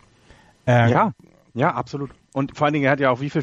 25 Defensive Run saved und ja, das ist ja... 25 Defensive Run saved. Da hat Bastaoni diese Woche drüber gesprochen, wir müssen nicht mehr über Gold Glove sprechen, wir müssen bei ihm über Platinum Glove ja, sprechen. Ja, Weil Sehr wichtig und eben der, ich also viele, die Baseball gucken, wissen das ja auch, aber die, ähm, die, die Position an der, an der Third Base, die ist sehr anspruchsvoll. Also weil du eben, du hast so einen langen Weg ähm, zur First Base, um das Out zu bekommen, ähm, aber du bist ja auch immer mittendrin, weil du eben, ja, die Leute aufhalten musst, die bei dir vorbeirennen. Also das ist schon, das ist schon keine, keine unwichtige Situation. Und da diese, diese Zahl zu haben, das ist phänomenal gut. Ja. Axel, bist du wieder da? Nee, ist er nicht. Das gibt's doch nicht. Ach, dieses Internet. Ich glaube, das setzt sich nicht durch. Das setzt sich nicht durch, nee. Nein. Skype ist weg, sagt er. Ähm, ja. Auf jeden Fall, die Oakland A's und die Houston Astros werden uns höchstwahrscheinlich noch einen sehr, sehr spannenden August, Rest August und September bieten. Und das hoffe ich ja. sehr, dass die AL West halt nach wie vor bietet oder liefert. Und ich würde, ich hätte es so gerne, ich hätte es so gerne, dass die Seattle Mariners noch mit reinkommen. Eins nochmal gerade zu Houston Astros. José Altuve ähm, ist im Moment ähm, ist im Moment dabei, Base Running zu machen, dass er sein Knie wieder mhm. langsam belastet und er hofft, dass er in diesem Wochenende beziehungsweise Anfang nächster Woche wieder mit der Triple mit äh, Triple A Rehab Games anfangen kann in Tacoma und er möchte gerne in Seattle ähm, die äh, Mannschaft wieder ähm, zu der Mannschaft wieder zu dazu stoßen, um vielleicht schon Mitte der Woche zu spielen. Das wäre sehr früh, aber das wäre so der perfekte Weg für ihn. Auch Brian McCann ähm, mhm. der am 3. Juli eine Arthroskopie über sich ergehen lassen musste, ähm, hat jetzt oder hat jetzt sein Rehab Assignment in Fresno am Donnerstag begonnen und ähm, er soll ähm, er soll jetzt so langsam aufgebaut werden mit drei Innings catchen, fünf Innings catchen, sieben Innings und neun Innings. Und einem Catcher oder beziehungsweise für einen Catcher ist das Knie ja relativ wichtig oder sind die Knie ja. relativ wichtig, so dass da auch so ein bisschen Vorsicht noch herrscht, um die Belastung nicht allzu groß werden zu lassen. Ja, und äh, du hast sie gerade erwähnt, ne? die Mariners sind ja immer noch nicht raus. Ne? Also ich glaube, bei den Angels können wir uns davon verabschieden, dass sie in dieser starken American League West noch damit mit, mitmischen. Das wird dann schon schwieriger. Aber selbst die Mariners, ne? dreieinhalb Spiele zurück. Sie haben, wir haben es gerade erwähnt, sie haben ja auch selber noch genug Spiele gegen die äh, Athletics und auch gegen die Astros. Ganz rausrechnen kannst du sie nicht. Und das macht die wirklich spannend, die Division, ja. Axel? Immer noch nicht. Ja. ja ähm, auf jeden Fall. Ähm, hast du das letzte Nacht gesehen? Den Walk of Borg? Ich habe es nur gelesen. Ich habe es noch nicht gesehen, nein. Aber das ist auch. Aber äh, es ging gegen die Dodgers, deswegen ist es eh hervorragend, dass sowas passiert. Aber ein Walk of Borg ist schon, also das hat man nun wirklich nicht, nicht, nicht häufig, ja. Ja, es ist ähm, erstaunlich. Ein Walk of Borg von Dylan Flora im zehnten Inning dann auch noch. Wir reden ja gleich noch über die Dodgers. Ähm, aber der hat den Mariners einen, ähm, einen äh, Sieg gegeben im ähm, zehnten Inning und die Mariners, sie sind ein bisschen außen vor im Moment. Sie werden ein bisschen, ja, jetzt im Moment angeschaut, als wären sie das Odd-Team out, aber Sie sind nur dreieinhalb Spiele zurück und sie haben ja. noch die ganzen Mannschaften gegen sich. Also sie können im, im direkten Vergleich alles noch aufholen. Deswegen wird das sehr, sehr, ähm, sehr spannend zu beobachten sein die nächsten sechs Wochen. Ich würde es ja, ja nach wie vor den, den Mariners gönnen, aber ja. Ja, und im Moment ist es eben so, dadurch, dass äh, Houston und Oakland ähm, sich den, den Platz Nummer eins teilen, teilen sie sich auch den Wildcard-Platz. Das ist halt auch sehr, sehr lustig. Also da sind ja, also das ist ja vor allem das, wo auf die, wo auf die Mariners dann achten sollten. Ähm, wenn sie Oakland oder auch Houston überholen, gehe ich auch, gehe ich auch davon aus, dass sie dann äh, in die Playoffs kommen, weil ich glaube nicht, dass ein anderes Team noch von hinten rankommt. Also Tampa Bay ist im Wildcard-Rennen zwölf Spiele zurück. Also es wird es wird sich zwischen den äh, Yankees, äh, Houston oder Oakland oder Seattle dann entsprechend ähm, entscheiden, ähm, was eben auch für die Yankees bedeutet, dass die sich ja auch in keinster Weise ausruhen können. Ja. Hast du das Triple Play von Jurickson Profar gesehen? Von den Texas Rangers diese Woche? Nein. Er ist das dritte 5-4 Triple Play seit 1961. Das war sehr lustig. Man kann es nicht so richtig beschreiben, aber Jurickson Profar hat es gestartet an der Third Base, hat ähm, einen äh, Runner getaggt, ist dann auf die Third Base gegangen, hat den zweiten Runner getaggt, ist zur Second Base, hat darüber geworfen, da war der dritte Runner und damit ja. war es das Triple Play. Das sah ähm, sehr komisch aus, aber war ein, ein lustiges Triple Play. Ja, kommt auch nun das wie du wie du schon gesagt hast kommt nicht so häufig vor wir hatten aber eben gerade ja so ein bisschen Statistiken ich war eher auch verwundert ne also also wenn du dann diese Teams hast ne wie wie die äh, äh, äh Red Sox Yankees mit über 600 äh, Runs Runs scored und dann hast du eben ne die Orioles mit 483 und ähm, äh, als schlechteste in, in der gesamten American League und die Texas Rangers haben 607 Runs gescored. Sind letzter in ihrer Division, 55 Siege nur, aber also, sie verlieren nicht 0-1. Nee. Shohei Otani hat letzte Nacht seinen ersten Pinch-Hit-Home Run geschlagen. Drei-Run-Home Run. Auch nicht Ja, gesehen, wirft er ne? schon wieder? Werfen tut er aber noch nicht, ne? Nee, er soll jetzt Anfang, oder Ende August, Anfang September soll er wieder anfangen zu werfen. Mhm. Cole Calhoun ist im Moment auf einem äh, Run, wo er seit dem, ähm, seit dem 18. Juni hat er 16 Home Runs geschlagen und das sind die meisten in der American League und die dritten meisten in den Majors seit oder in diesem in diesem Zeitrahmen von knapp zwei Monaten, 16 also Home Runs geschlagen. Cole Calhoun. Das nutzt den Angels trotzdem nicht. Sie werden trotzdem nicht die Playoffs erreichen, aber es ist eine ist mal eine schöne Nachricht dann, naja. Also wenn man mal guckt, dann sie, sie werden eben, das ist ja auch interessant, sie werden eben über 500 enden die Saison. Ne? Das kann gut sein. Das Team ist ähm, so gut zusammengestellt, aber werden dann trotzdem mit den Playoffs nichts zu tun haben. Das ist dann, ähm, da merkt man, wie stark die American League West eben an der Spitze ist. Ja. Können wir damit in die National League rübergehen? Ich würde sagen, das sollten wir tun. Denn in der National League West geht es nämlich auch sehr interessant zu. Die Atlanta Braves führen mit 68 Siegen und 54 Niederlagen nur ein halbes Spiel vor den Philadelphia Phillies mit 68 und 55. Dahinter die Washington Nationals 62 und 62, sieben Spiele zurück, sechs Spiele das Wildcard-Game zurück. Allerdings haben sie letzte Nacht wieder ein Spiel verloren gegen die Miami Marlins, wo sie drei Runs vom Bullpen haben abgeben lassen. Das, ach, furchtbar. Die Mets mit 53 und 69 und die Miami Marlins mit 49 und 76. 49 Siege, Axel. Ja, ähm, 25 mehr als erwartet zu diesem Zeitpunkt. Ähm, ähnlich wie die San Diego Padres. Ähm, ja, äh, ist, äh, ist eine Division, die weiterhin meines Erachtens von der Enttäuschung über die Nationals äh, ja nicht lebt, aber das ist, glaube ich, immer noch die größte Geschichte in dieser Division. Und da Unabhängig ich, davon, bitte? Und da möchte ich widersprechen. Ja. Weil wir müssen jetzt, wir müssen jetzt. Ich, ich sage, ich sage, ich sage natürlich, ist es sehr, sehr respektabel, was äh, Atlanta an Baseball spielt. Es ist sehr, sehr respektabel, was die Phillies an Baseball spielen. Aber ich finde, es ist ähm, ja fast schon unwürdig, wie schlecht die Nationals äh, die Saison gestalten. Das Team ist komplett, komplett durch. Und ich glaube auch, ja. ähm, letztes Jahr ist ja Dings, ist ja ähm, Dusty Baker entlassen worden. Ich glaube auch, dass er, ähm, dass er gar nicht so viel dagegen konnte. Ich glaube, das Team ist einfach komplett für den, für den Hintern. Ich glaube, ja. Meinst du, meinst du von, von, von Clubhouse Chemistry? Insgesamt, oder? ja, insgesamt glaube ich, ist das Team ähm, komplett. Irgendwas stimmt da nicht. Ja, irgendwas, stimmt, stimmt, komplett nicht. nicht. Und, und ich aber irgendwas stimmt schon seit Jahren da mhm. nicht.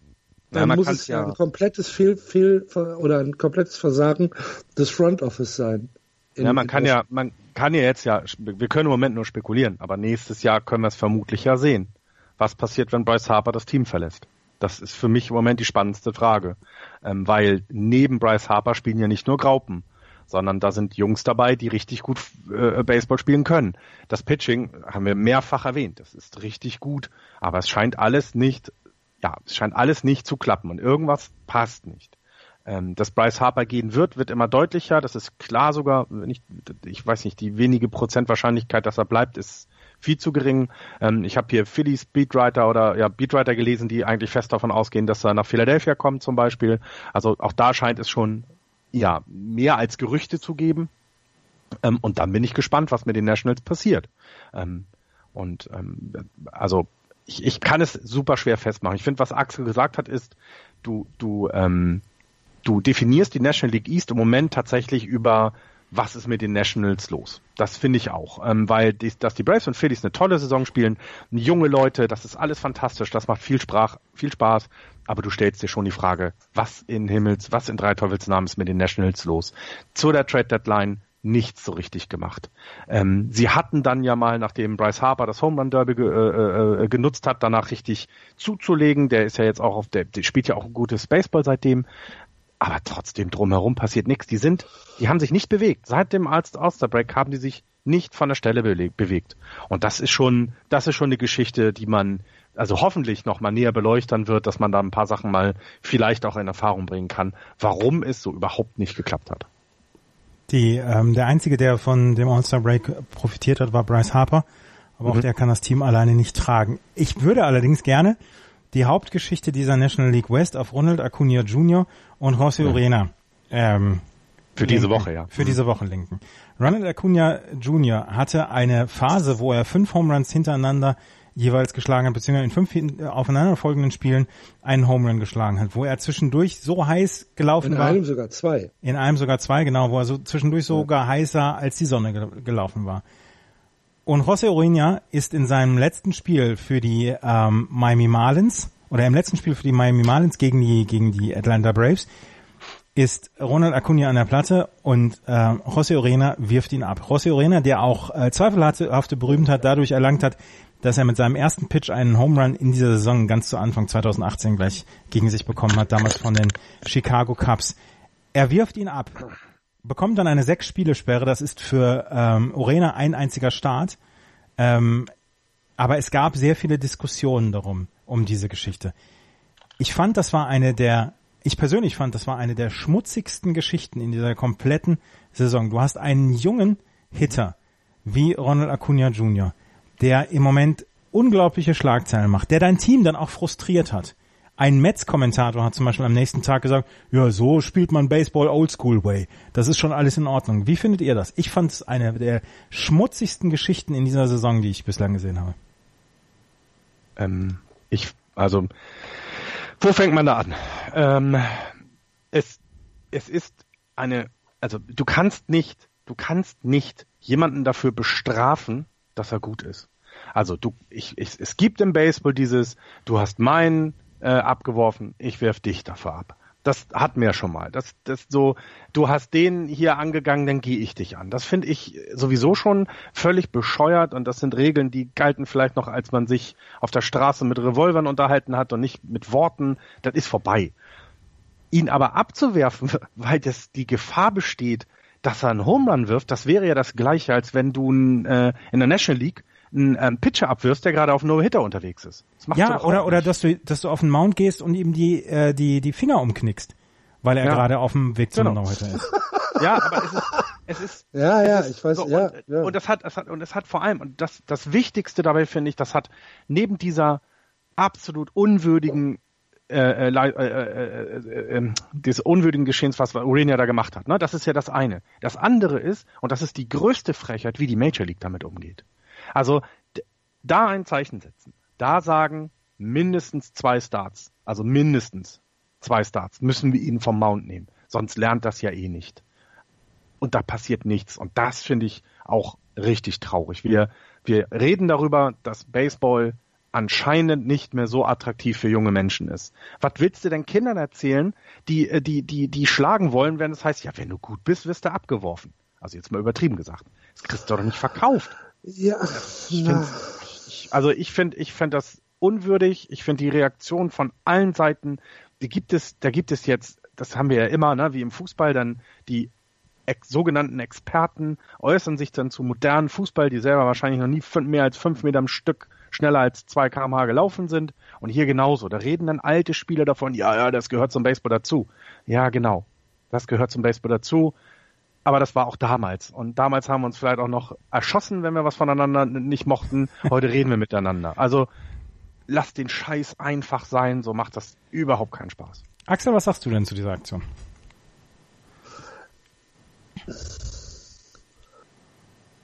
Also, ich habe ja früher gern, gerne mal gesagt, dass ich, äh, dass ich Verständnis für diese, für dieses Abwerfen habe. Ähm, das hat sich, glaube ich, ein bisschen geändert. Also ich fand es auch eine, eine sehr, sehr asoziale Aktion. Ähm, vor allen Dingen, weil ich, weil ich, ja, ich habe die Notwendigkeit nicht gesehen in diesem, in diesem Abwerfen. Ich habe nicht, äh, ich habe da nicht drin gesehen, dass es halt eine, ähm, ja, eine, eine, eine Racheaktion oder ich muss jetzt hier mein Team besonders schützen ähm, oder ich muss dir mal zeigen, was eine Hake ist, sondern ich fand es einfach eine, ähm, ja, eine, eine, eine Kindergarten-Förmchenklau-Aktion. Und äh, das hat mir nicht gefallen. Äh, generell glaube ich ja immer noch, dass äh, das Abwerfen beziehungsweise das ähm, ja das das Anwerfen äh, eine eine Oldschool-Sache ist, wo ich wo ich mit leben kann, auch wenn ich ja nicht hundertprozentig äh, äh, immer gut finde, aber ich kann damit leben. In dem Fall hat es mir nicht gefallen. Bei bei bei der Situation fand ich vor allem sehr schlimm, ähm, also nein, andersherum, was auch teilweise daraus gemacht wurde, dass der, der Coach dem, dem Pitcher sagt, pass mal auf, der ist so heiß, versuch bei dem bitte mehr Inside zu werfen. Ja. Ich, das ist völlig in Ordnung. Finde ich also auch. das ist eine Ansage eines Coaches, die dazugehört. Du willst ja nicht, dass das den Ball trifft. Und du kannst ja, was wir ganz am Anfang äh, gesagt haben, du kannst ja versuchen, die Strikezone auszunutzen, bis an die Kanten ran. Das ist völlig in Ordnung. Ähm, das Problem ist, man kann natürlich ihm jetzt hier nicht unbedingt sagen, das hat er absolut mit Absicht gemacht, weil er wird es natürlich immer verneinen und wir können nicht in seinen Kopf gucken. Was man nicht vergessen darf, äh, äh José Urinia hat schon zehn Leute abgeworfen. Also der ist sowieso nicht unbedingt, also er ist ja noch so jung, der trifft vielleicht nicht immer da, wo er unbedingt hin will. Ist ich weiß nicht. Und das Ganze drumherum, dass auch vielleicht vom Team da mal was deutlicher kommt, das, das, das finde ich schade und, und die sechs Spiele sind lächerlich. Wenn man dann mal vergleicht, Jasel Puig hat für sein Rumschubsen gegen die Giants zwei, zwei Spiele Spiel, ja. bekommen. Der ist, Nimm das mal bitte in Vergleich. Genau, der ist, der ist länger gesperrt prinzipiell als, als äh, ja. Urena. Genau, zwei Spiele, richtig. Ja, und ja. da ist Pulk nämlich provoziert worden, aber da kann man gleich noch drauf, drauf zu sprechen. Aber auf jeden Fall. produziert worden, klar. Auf, auf jeden Fall, äh, Ronald Acuna Jr. geht es Gott sei Dank gut. Er ist ja dann auch am Ellbogen fies getroffen worden.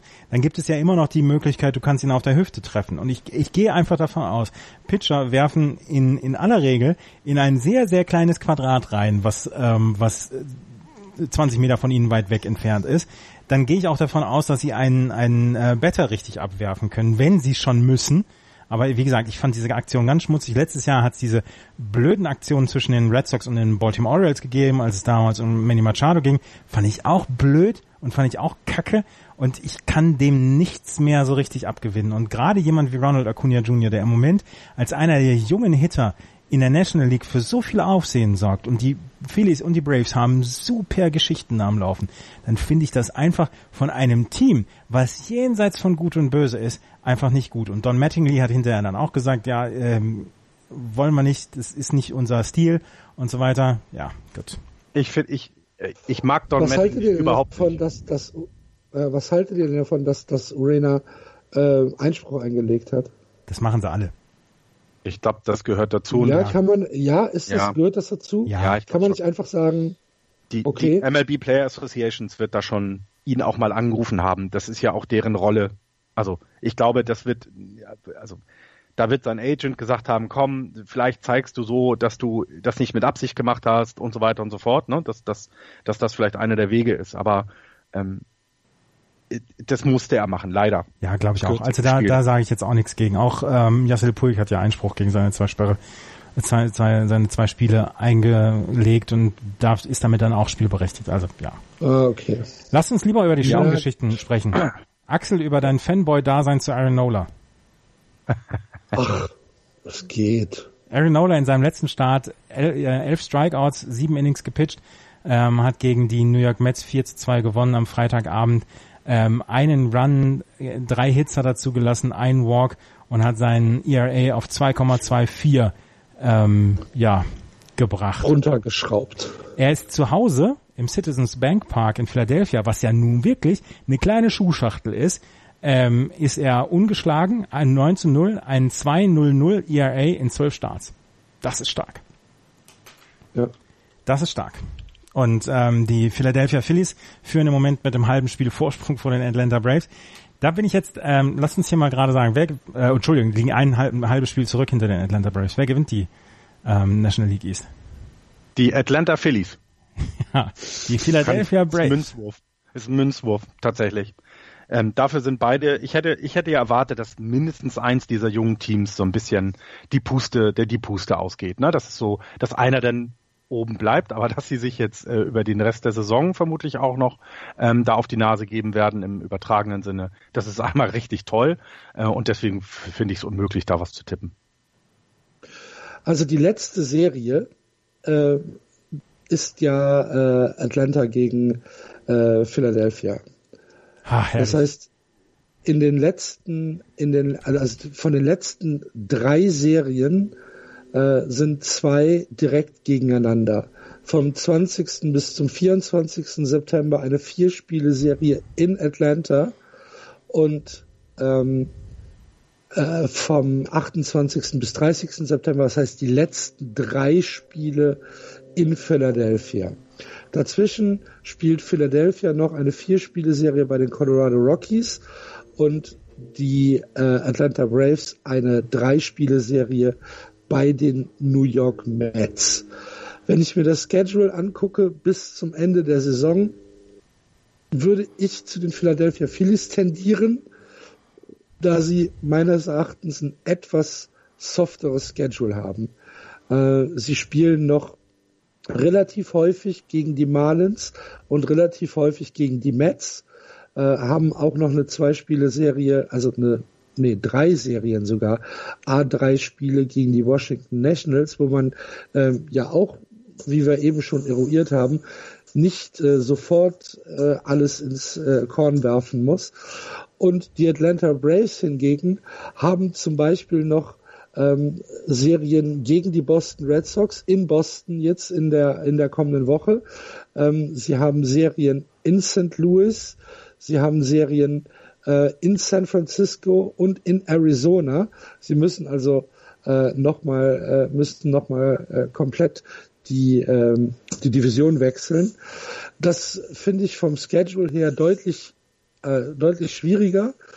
Es kann aber natürlich sein, dass wir uns am 20. September irgendwo in einer, in einer Spanne von zwei bis drei Spielen auseinander bewegen. Und dann haben wir noch sieben Spiele zu spielen, die die beiden Teams gegeneinander spielen. Es könnte also tatsächlich eine sehr, ein sehr, sehr spannender September werden. Ja. Und, ähm, ich will 163. Spiel, nur der Gewinner kommt weiter, weil die Wildcard aus, aus einer anderen Division kommt. Da, davon träume ich. du bist schlecht. Ja. Ähm, Freddie Freeman ähm, ist eventuell in der MVP-Debatte auch noch drin bei den Atlanta Braves. Er wird so ein bisschen überschattet von den von den jungen Leuten dort bei den Braves, wie zum Beispiel Acuna Jr. oder Ozzy Albies, aber er hat einen 323er Average, 403 on Base Percentage, 535er Slugging, 20 Home Runs, 75 RBI. Das ist schon richtig, richtig stark und er ähm, ist nach wie vor so ein bisschen der Motor der ähm, der der Atlanta Braves und er ist so ein bisschen der Elder Statesman unter den jungen Leuten. Das einzige Problem, was die Braves haben, die Zuschauer kommen nicht ins Stadion. Die, ähm, das Braves oder das, das, das, das MLS-Team aus den, aus Atlanta hatte mehr Zuschauer letztens als ein Braves Heimspiel. Und, oh. Ja. Und dabei ist Atlanta eine Baseballstadt. Also, das war, da war eigentlich immer, da war eigentlich immer genug los. Ja. Das finde ich jetzt spannend, weil gerade jetzt, also, ich finde gerade, weil es die jungen Leute sind, die ja auch eine Chance auf mehr für die nächsten Jahre bieten. Das finde ich schade dann, ja. Hm, mal gucken. Ähm, wir, wir, müssen, wir müssen aber noch, bevor wir jetzt woanders hingehen, müssen wir noch mal kurz äh, nach New York blicken. Natürlich, aber das natürlich. Wollte, das wollte okay, ich gut. Das geht, also ohne das geht überhaupt nicht. gut. Also ich, die hatten as bad as it. Ja. ja. Aber ne, wenn du, wenn du, wenn du guckst, wir hatten das in, in, in dem einen, äh, in dem WhatsApp-Channel, ne, das, als sie in zwei Spielen, was waren das, 38 oder 40, äh, 40, 40 Runs gescored mhm. haben in zwei, zwei Spielen, Spiel. und in neun Starts von Jacob de Grom. 32. Das ist, der, der, der wacht doch morgens auf und weint. Der weint doch einfach jeden jetzt Morgen. Hat er, jetzt hat er, jetzt hat er in seinem letzten, in seinem letzten Start heute Nacht hat er wieder Run Support bekommen, nämlich drei Stück. Ähm, dafür hat er halt die Phillies äh, komplett dominiert. Spiel ist 3-1 ausgegangen und äh, Jacob de Grom hat sein erstes Complete Game der Saison gepitcht. Neun Innings, sieben Hits, null Runs, neun Strikeouts, null Walks. Er hat jetzt acht ähm, Siege, sieben Niederlagen, 1,71er ERA, 0,96er Whip und 204 Strikeouts. Wir hatten diese, wir hatten diese Woche ein, Niederlagen. Das ist so unfassbar. Wir hatten diese Woche eine eine Statistik gebracht, wo er noch keinen Winning Record hatte, also wo er noch nicht mehr Siege als Niederlagen hatte, dass er ähm, der zweitbeste Pitcher ähm, der MLB-Geschichte ist, der keinen Winning Record hatte. Ein ERA Plus. ERA Plus ist ähm, der ERA, der in Verhältnis gesetzt wird mit dem Parkfaktor beziehungsweise mit dem Average ERA, den es in der Liga gibt. Und ein 100er ähm, ERA Plus ist ein Durchschnittswert. Alles, was da drüber ist, ist äh, besser als der Average. Alles, was da drunter ist, ist schlechter als der Average. Und Jacob de Grom hat einen ERA Plus von 206. Das heißt, er ist wirklich sehr, sehr weit oben. Auch in der gesamten Liga. Hatte aber keinen Winning Record zu dem Zeitpunkt. Und es gibt nur einen einzigen Pitcher in der kompletten MLB-Geschichte, die es schon seit ein paar Jahren gibt, der mal einen besseren, einen besseren ERA Plus hatte, äh, aber keinen Winning Record. Das war Tim Keefe 1880. Der hatte damals sechs Siege, sechs Niederlagen. Er hatte damals, warte, warte, 105 Innings gepitcht, 68 Hits abgegeben, einen ERA von 0,86 und hatte sechs Niederlagen in seinen zwölf Starts. Was ich, was ich sehr lustig finde. Der hatte damals einen ERA Plus von 293. Und diese Statistik, wo Jacob de Grom jetzt 2018 mit dabei ist, ähm, da die Top 10 aus den Jahren 1880, 1873, 1902, 1882, 1910, 1886, 1917, 1876, 1926, 2018. also es ist so, es es gibt zwei. Das beschreibt die Mets aber ziemlich akkurat. Ja, ja, es gab zwei Pitcher innerhalb der Top 20 in diesem ERA plus plus kein ähm, Winning Record, die aus diesem Jahrtausend waren.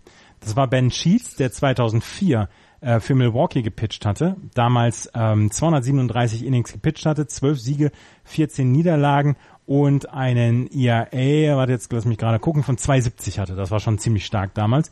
Und Kurt Schilling, 2003. Für Arizona hatte er acht Siege, neun Niederlagen und einen ERA von 295. Der hatte auch ähm, einen ERA Plus von über 100 beziehungsweise 159 damals.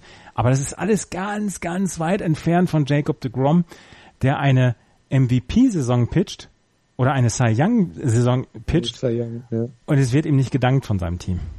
Äh, die lassen ihm, der, der, muss doch, der muss doch den Jungs irgendwas getan haben. Der muss doch, keine Ahnung, zum einen stand das falsche Bier mitgebracht oder als, als, äh, äh, als einziger nicht verkleidet zum Faschingsspiel oder irgendwas muss doch passiert sein, dass die ihn so im Stich lassen, weil das, das ist ja, das ist ja traurig schon. Das ist ja wirklich einfach naja, traurig. Jacob, Jacob de Grum, um jetzt mal so ein bisschen vielleicht einen, einen Ansatz zu, zu liefern, Jacob de Grum äh, pitcht ja äh, größtenteils halt auch gegen die Top-Rotationspitcher. Ja, klar. Also, ja, äh, also ist dann schon was anderes, äh, äh, als, als wenn du gegen 4-5 in der Rotation pitcht. Absolut. Ähm, Aber es ist also schon das, traurig. Also. Es ist allerdings tatsächlich von der, von der Deutlichkeit der Statistik her, ist es halt äh, ja, für uns ist es Gold, für Jacob de Grom ist es eher ein Grund, mit dem Trinken anzufangen. ne?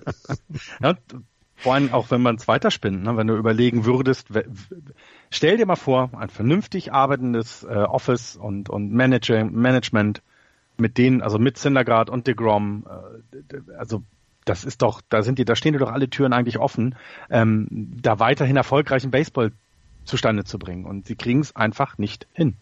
Und das jetzt eben schon seit zwei Jahren. Und ich bin auch auf, wahnsinnig gespannt auf das nächste Jahr, denn wir haben ja die Mets zur Trade Deadline gehört. Sie sind eigentlich davon überzeugt, dass sie mit der Rotation in das obere Drittel ähm, der MLB äh, oder vor allem auch der National League gehören und und ja, jetzt müssen sie mal was tun. Der ist ja seit vier Jahren in der Liga, ne? Jacob mhm. DeGrom. Seit dem 15.05.2014. Der ist 30 Jahre alt schon. Ja. Der hat sehr spät angefangen. Ja. Er ist sehr spät hochgezogen ja. worden. Aber er ist ganz gut. Ja, ja. Ja. Ja, ja was nochmal bei den Mets erwähnen, erwähnen sollte, David Wright kommt eventuell bald wieder, ne? Also, das kann ja was auch nicht haltet, so Was haltet ihr denn, was haltet ihr denn von dieser ähm, Geschichte bei den Mets, dass die New Yorker Presse langsam die Geduld verliert. Habt ihr das mitbekommen?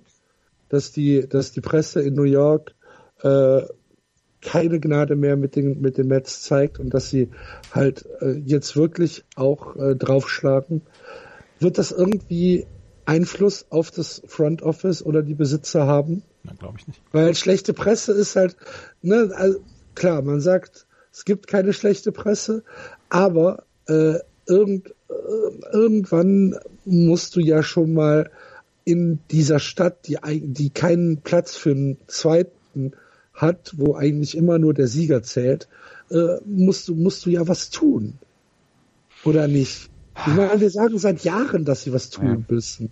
Ich glaube nicht, dass es sich was verändert. Ich glaube, es verändert sich erst, wenn wenn sich das, das Hickhack, oder nicht das Hickhack, aber wenn sich diese merkwürdige Situation äh, im, im, im, in dieser Ownership, was ja irgendwie ne, Erben sind, die äh, miteinander, untereinander ein bisschen Schwierigkeiten haben, wenn sich das auflöst, ich glaube, dann erst hast du eine Chance, ähm, wieder ruhig zu arbeiten.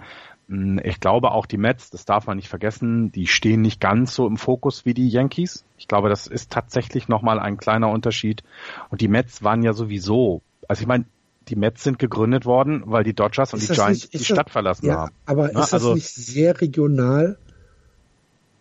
Ja. In, in, New York? Ja, also wie gesagt, ich glaube, die stehen nicht so im Fokus, wie, wie wir das glauben. Ne? Also wie wir das von außen denken, weil es New York ist. Andererseits hast du recht. Du kannst nicht über Jahre hinweg negativ auffallen jetzt und dann erwarten, dass die Leute ins Stadion kommen ähm, dass da, da wird es vielleicht dann einen, einen Ansatz geben, wenn, wenn, wenn, ja, wenn, wenn sie merken, diese negative Presse hat auch Auswirkungen darauf, dass die Leute hier nicht mehr herkommen. Denn ich fand es zum Beispiel im, im City Field wesentlich angenehmer als bei, bei den Yankees, als ich äh, 2015 da war. Ähm, äh, die ganze Stimmung, also auch die Leute sind, sind, sind, das sind, die sind komplett anders. Also das ähm, kann ich schwer erklären. Es ist nicht, dass sie besser sind, sondern es ist, war eine angenehmere Baseballstimmung. Und es ist vielleicht auch eben genau dieses, naja, wir sind ja die Mets, also wir sind eben nicht die Yankees, was damit reinspielt. Aber das kann ja auch irgendwann mal kippen, wenn die Leute nicht mehr dieses Gefühl haben und nicht mehr hinkommen. Und das kann sich niemand erlauben. Und vor allem nicht in New York, wo ja die Konkurrenz äh, so stark ist und so groß ist. Ähm, mir sind sie egal. Also mir sind ein, ich habe ich habe letztes gehen Jahr wir in die Central. Letzt, nein, letztes Jahr habe ich einen, einen langen Artikel über eine ähm, eine Browns Beatwriterin gelesen, die seit 16 oder 17 Jahren die die Browns äh, begleitet. Erzählt mir nichts von Leuten, die die Geduld bei den Mets verlieren. Die sind vor drei Jahren in in der World Series gewesen. Das stimmt. Na? Das also, stimmt. aber vielleicht ist unser Anspruch auch immer zu hoch. Mag ja auch sein. Ja. Ähm, gehen wir in die Central. Ah, sehr gerne. Ja, bitte. Ähm, dann gehen wir in die Central. Die Chicago Cubs führen nämlich die ähm, ähm, National League Central an mit 71 Siegen, 51 Niederlagen. Dahinter die St. Louis Cardinals 68 und 56. Und gefühlt das erste Mal in dieser Saison sind die Milwaukee Brewers außerhalb der Playoff-Plätze. 68, 57. Ein halbes Spiel hinterm Wildcard-Platz zurück. Ähm, die Pittsburgh Pirates mit 62 und 62 und die Cincinnati Reds mit 54 und 69. Ähm, die Chicago Cubs, auf die kommen wir gleich. Aber so ein bisschen sind die äh, Milwaukee Brewers im Moment die Geschichte dieses äh, dieser letzten zwei drei Wochen. Die St. Louis Cardinals sind auf einem unglaublichen Run, wo sie einfach alles gewinnen.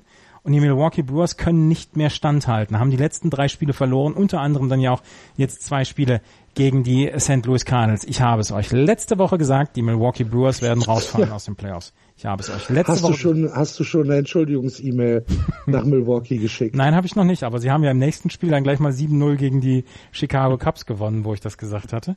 Ähm, aber ich, ich glaube es nach wie vor nicht, weil die Brewers seit dem ähm, Anfang August sind sie bei fünf Siegen und nur elf äh, und elf Niederlagen. das ist für ein Team, was in die Playoffs möchte, in jedem Monat schlecht. Aber im August, wo dann ein Team wie die St. Louis Cardinals auf einmal ähm, ihren vierten, fünften und sechsten Gang gefunden haben, ist es eine Katastrophe. Die Cardinals sind in dieser Zeit bei 15 und 3. Ja, geht die Luft ein bisschen aus, ne? Den, den Brewers geht die Luft aus. Oder ist sie jetzt mal, sie holen vielleicht auch vielleicht auch einfach nur ein bisschen Luft. Kann ja sein, dass sie ähm, auch aus diesem das nochmal wieder drehen. Man kann ja auch zehn Spiele 9-1 gehen, dann sieht es wieder anders aus aber ähm, zum schlecht, allerschlechtesten Zeitpunkt, ja. Ähm, wir hatten ja so ein bisschen erwartet, dass nach dem nach der Trading Deadline in der in der Central so ein bisschen was sich bewegen wird. Ähm, die Pittsburgh Pirates haben ja ordentlich was getan, die Brewers nicht so sehr und jetzt ja bleiben die Pirates auf ihrem 500er Ball sitzen. Die Brewers werden von den Cardinals überholt und die Cubs werden die Division gewinnen. Das ist schon das ist schon interessant, was was in den letzten zwei Wochen da passiert ist, ja. Also die Brewers wirklich haben den Anschluss verloren und das ist etwas, was ich sehr schade finde, weil ich fand, dass die Saison bislang sehr sympathisch von den Brewers gelaufen ist, ähm, dass sie, dass sie gute Geschichten hatten. Dann war ja diese Geschichte rund um Josh Hader, der, ähm, der rassistische Tweets dann abgesetzt hat. Ähm, das war alles nicht so richtig prickelnd, aber insgesamt fand ich die Saison relativ sympathisch von den, ähm, von den, ähm, von den Milwaukee Brewers. Und jetzt, wie gesagt, sind sie im Moment auf einem Run, wo sie sagen, dass das läuft im Moment nicht und ähm, haben jetzt, nachdem sie, warte, im äh, das, warte, August, warte, jetzt muss ich mal gerade gucken, August-Schedule haben sie ähm, jetzt die nächsten Tage haben sie Reds und die Pirates vor sich und dann wieder die Reds. Da müssen sie schwer äh, punkten beziehungsweise viele Siege holen in diesen drei, sechs, neun Spielen gegen die Reds und gegen die Pirates. Das ist das, was, äh, was sie im Moment machen müssen. Ja, ja, und es geht jetzt nochmal ähm, für die für die ähm, Brewers auch erst am Ende nochmal gegen St. Louis drei Spiele. Also den direkten Vergleich, da haben sie nur noch eben diese drei Spiele. Ne? Das heißt, ähm, also jetzt letzte Nacht heute, das letzte heute Nacht und dann erst wieder Richtung Ende September, 24. bis 26. Ja, also ich glaube, das ist das Schlimmste, wenn du es selber nicht mehr in der Hand hast, weil weil weil du nur noch so wenig gegen den direkten Konkurrenten spielst. Ähm, und da, da müssen sie jetzt beweisen, dass das vielleicht, also dass die Lob, die Lobhudelei, die sie am Anfang der Saison ja zurecht bekommen haben äh, von vielen, dass das nicht, dass das auch gerechtfertigt ist. Das, und es wäre auch sehr schade, weil ich fand ja insgesamt, wenn man sich angeguckt hat, was die ähm, Brewers letztes Jahr hatten, dass sie eben auch lange mitgespielt haben, dann das erste Mal wieder in die Playoffs, Playoffs gekommen sind, dann haben sie sich in der Offseason eben auch sehr gut ähm, ähm, ergänzt äh, in, in ihrem Team ne, mit Christian Jellick. Sie haben äh, ähm, äh, hier, wie heißt er noch? Jetzt habe ich seinen Namen vergessen, Idiot. Lorenzo Kane haben sie, glaube ich, geholt, ja. ne? Ja, mhm. war Kane. Ähm, also versucht es, das, was an jungen Leuten da ist, mit ein bisschen mehr Erfahrung zu unterstützen und eben, ich finde, Christian Jellick ist immer ein super Outfielder, also auch das richtig klasse gemacht. Ja, und dann haut's dann jetzt Richtung Ende gerade mal so einen Platten und ich ja, hoffen wir mal, dass sie noch wieder zurück in Fahrt kommt und dass es so spannend bleibt. Ich hätte, also ich würde es den Brewers eher gönnen als den Cardinals, trotz der tollen Leistung der Cardinals, aber ich mag die halt nicht ganz so gern. Ja, aber wir, wir können nicht umhin, den Cardinals eine wirklich fantastische Phase zu unterstellen in den letzten drei Wochen, ne? Absolut. Und vor allen Dingen, seitdem sie Mike Matheny gefeuert haben, stehen sie jetzt bei 21 und 10. Und weißt du noch, wie wir darüber geredet haben? Also, oder nicht nur wir, es sind ja nicht nur wir, die darüber geredet haben, wie, wie, wie es in der, ähm, wie es in der gesamten äh, ähm, Liga aufgenommen wurde, dass ein Manager entlassen wird, obwohl du einen, sie hatten ja einen positiven Rekord und sie waren ja auch in, noch in, in, in Reichweite der Playoffs. Aber es scheint, dass diese Entlassung genau zum richtigen Zeitpunkt für die Cardinals gekommen ist, dass es da keinen besseren gab. Denn wir sehen ja jetzt, ja, wie, wie gut sie es seitdem gestaltet haben. Die also, Mannschaft hat gegen den Trainer gespielt. Ja, weiß ich nicht, ne? aber irgendwas muss ja dran sein. Ich finde es immer schwierig, sowas zu sagen, aber es, es muss ja irgendwas dran. Sie haben jetzt zur, zur Trade Deadline auch noch Tommy Farm abgegeben zu den zu den Tampa Bay mhm. Rays, wo alles äh, darauf hin ähm, lief, beziehungsweise wo jeder gesagt hat, ja, die lassen jetzt austrudeln, die ähm, St. Louis Cardinals. Und seitdem, wie gesagt, seit Mike Schild das übernommen hat, 21 und 10 und seitdem Mike Schild das übernommen hat, gute offensive Statistik und wer ja alles abreißt, ist Matt Carpenter. Third mhm. Baseman bei den, bei den St. Louis Cardinals, der den letzten 30 Tagen 24 RBI, 24 Walks, 25 Strikeouts, ähm, immer wenn, wenn Walks und Strikeouts ungefähr auf einer Ebene sind, beziehungsweise Walks vielleicht noch höher als, als Strikeouts, äh, bist du auf einem, auf einem guten Weg. 13 Home Runs hat er geschlagen in seinen letzten 108 At-Bats, hat 31 Hits gehabt, ganz, ganz, ganz fantastisch offensiv für Matt Carpenter. Dann bekommen sie auch ähm, ordentliche Leistungen im Moment von Marcel Osuna, von Jade Molina. Ähm, ernsthaft, das ist richtig, richtig gut. Und jetzt gucke ich mir noch das Pitching an von den St. Louis Cardinals in den letzten 30 Tagen. Ähm, Mike Mikolas mit einem 2,84er ERA, Flaherty mit einem 2,62er ERA, ähm, Gomba mit einem 2,35er ERA. Dann kriegen sie auch richtig gute Starts von ihren Startern. Mhm. Und das sind alle ja. Starter, mit denen wir vor dieser Saison nicht so richtig gerechnet haben. Naja, ich äh, wollte, also ich glaube, die Cardinals hatte niemand so, so auf dem, auf dem, auf dem Schein, dass sie, dass sie um die Playoffs mitspielen. Also man hat, glaube ich, schon gesagt, ein 500er Saison ist drin. Dafür sind halt auch halt die Cardinals, die, die ja selbst Saisons äh, im Übergang immer noch schaffen, Spieler von der Straße zu verpflichten, die dann äh, die Bälle aus dem Stadion hauen.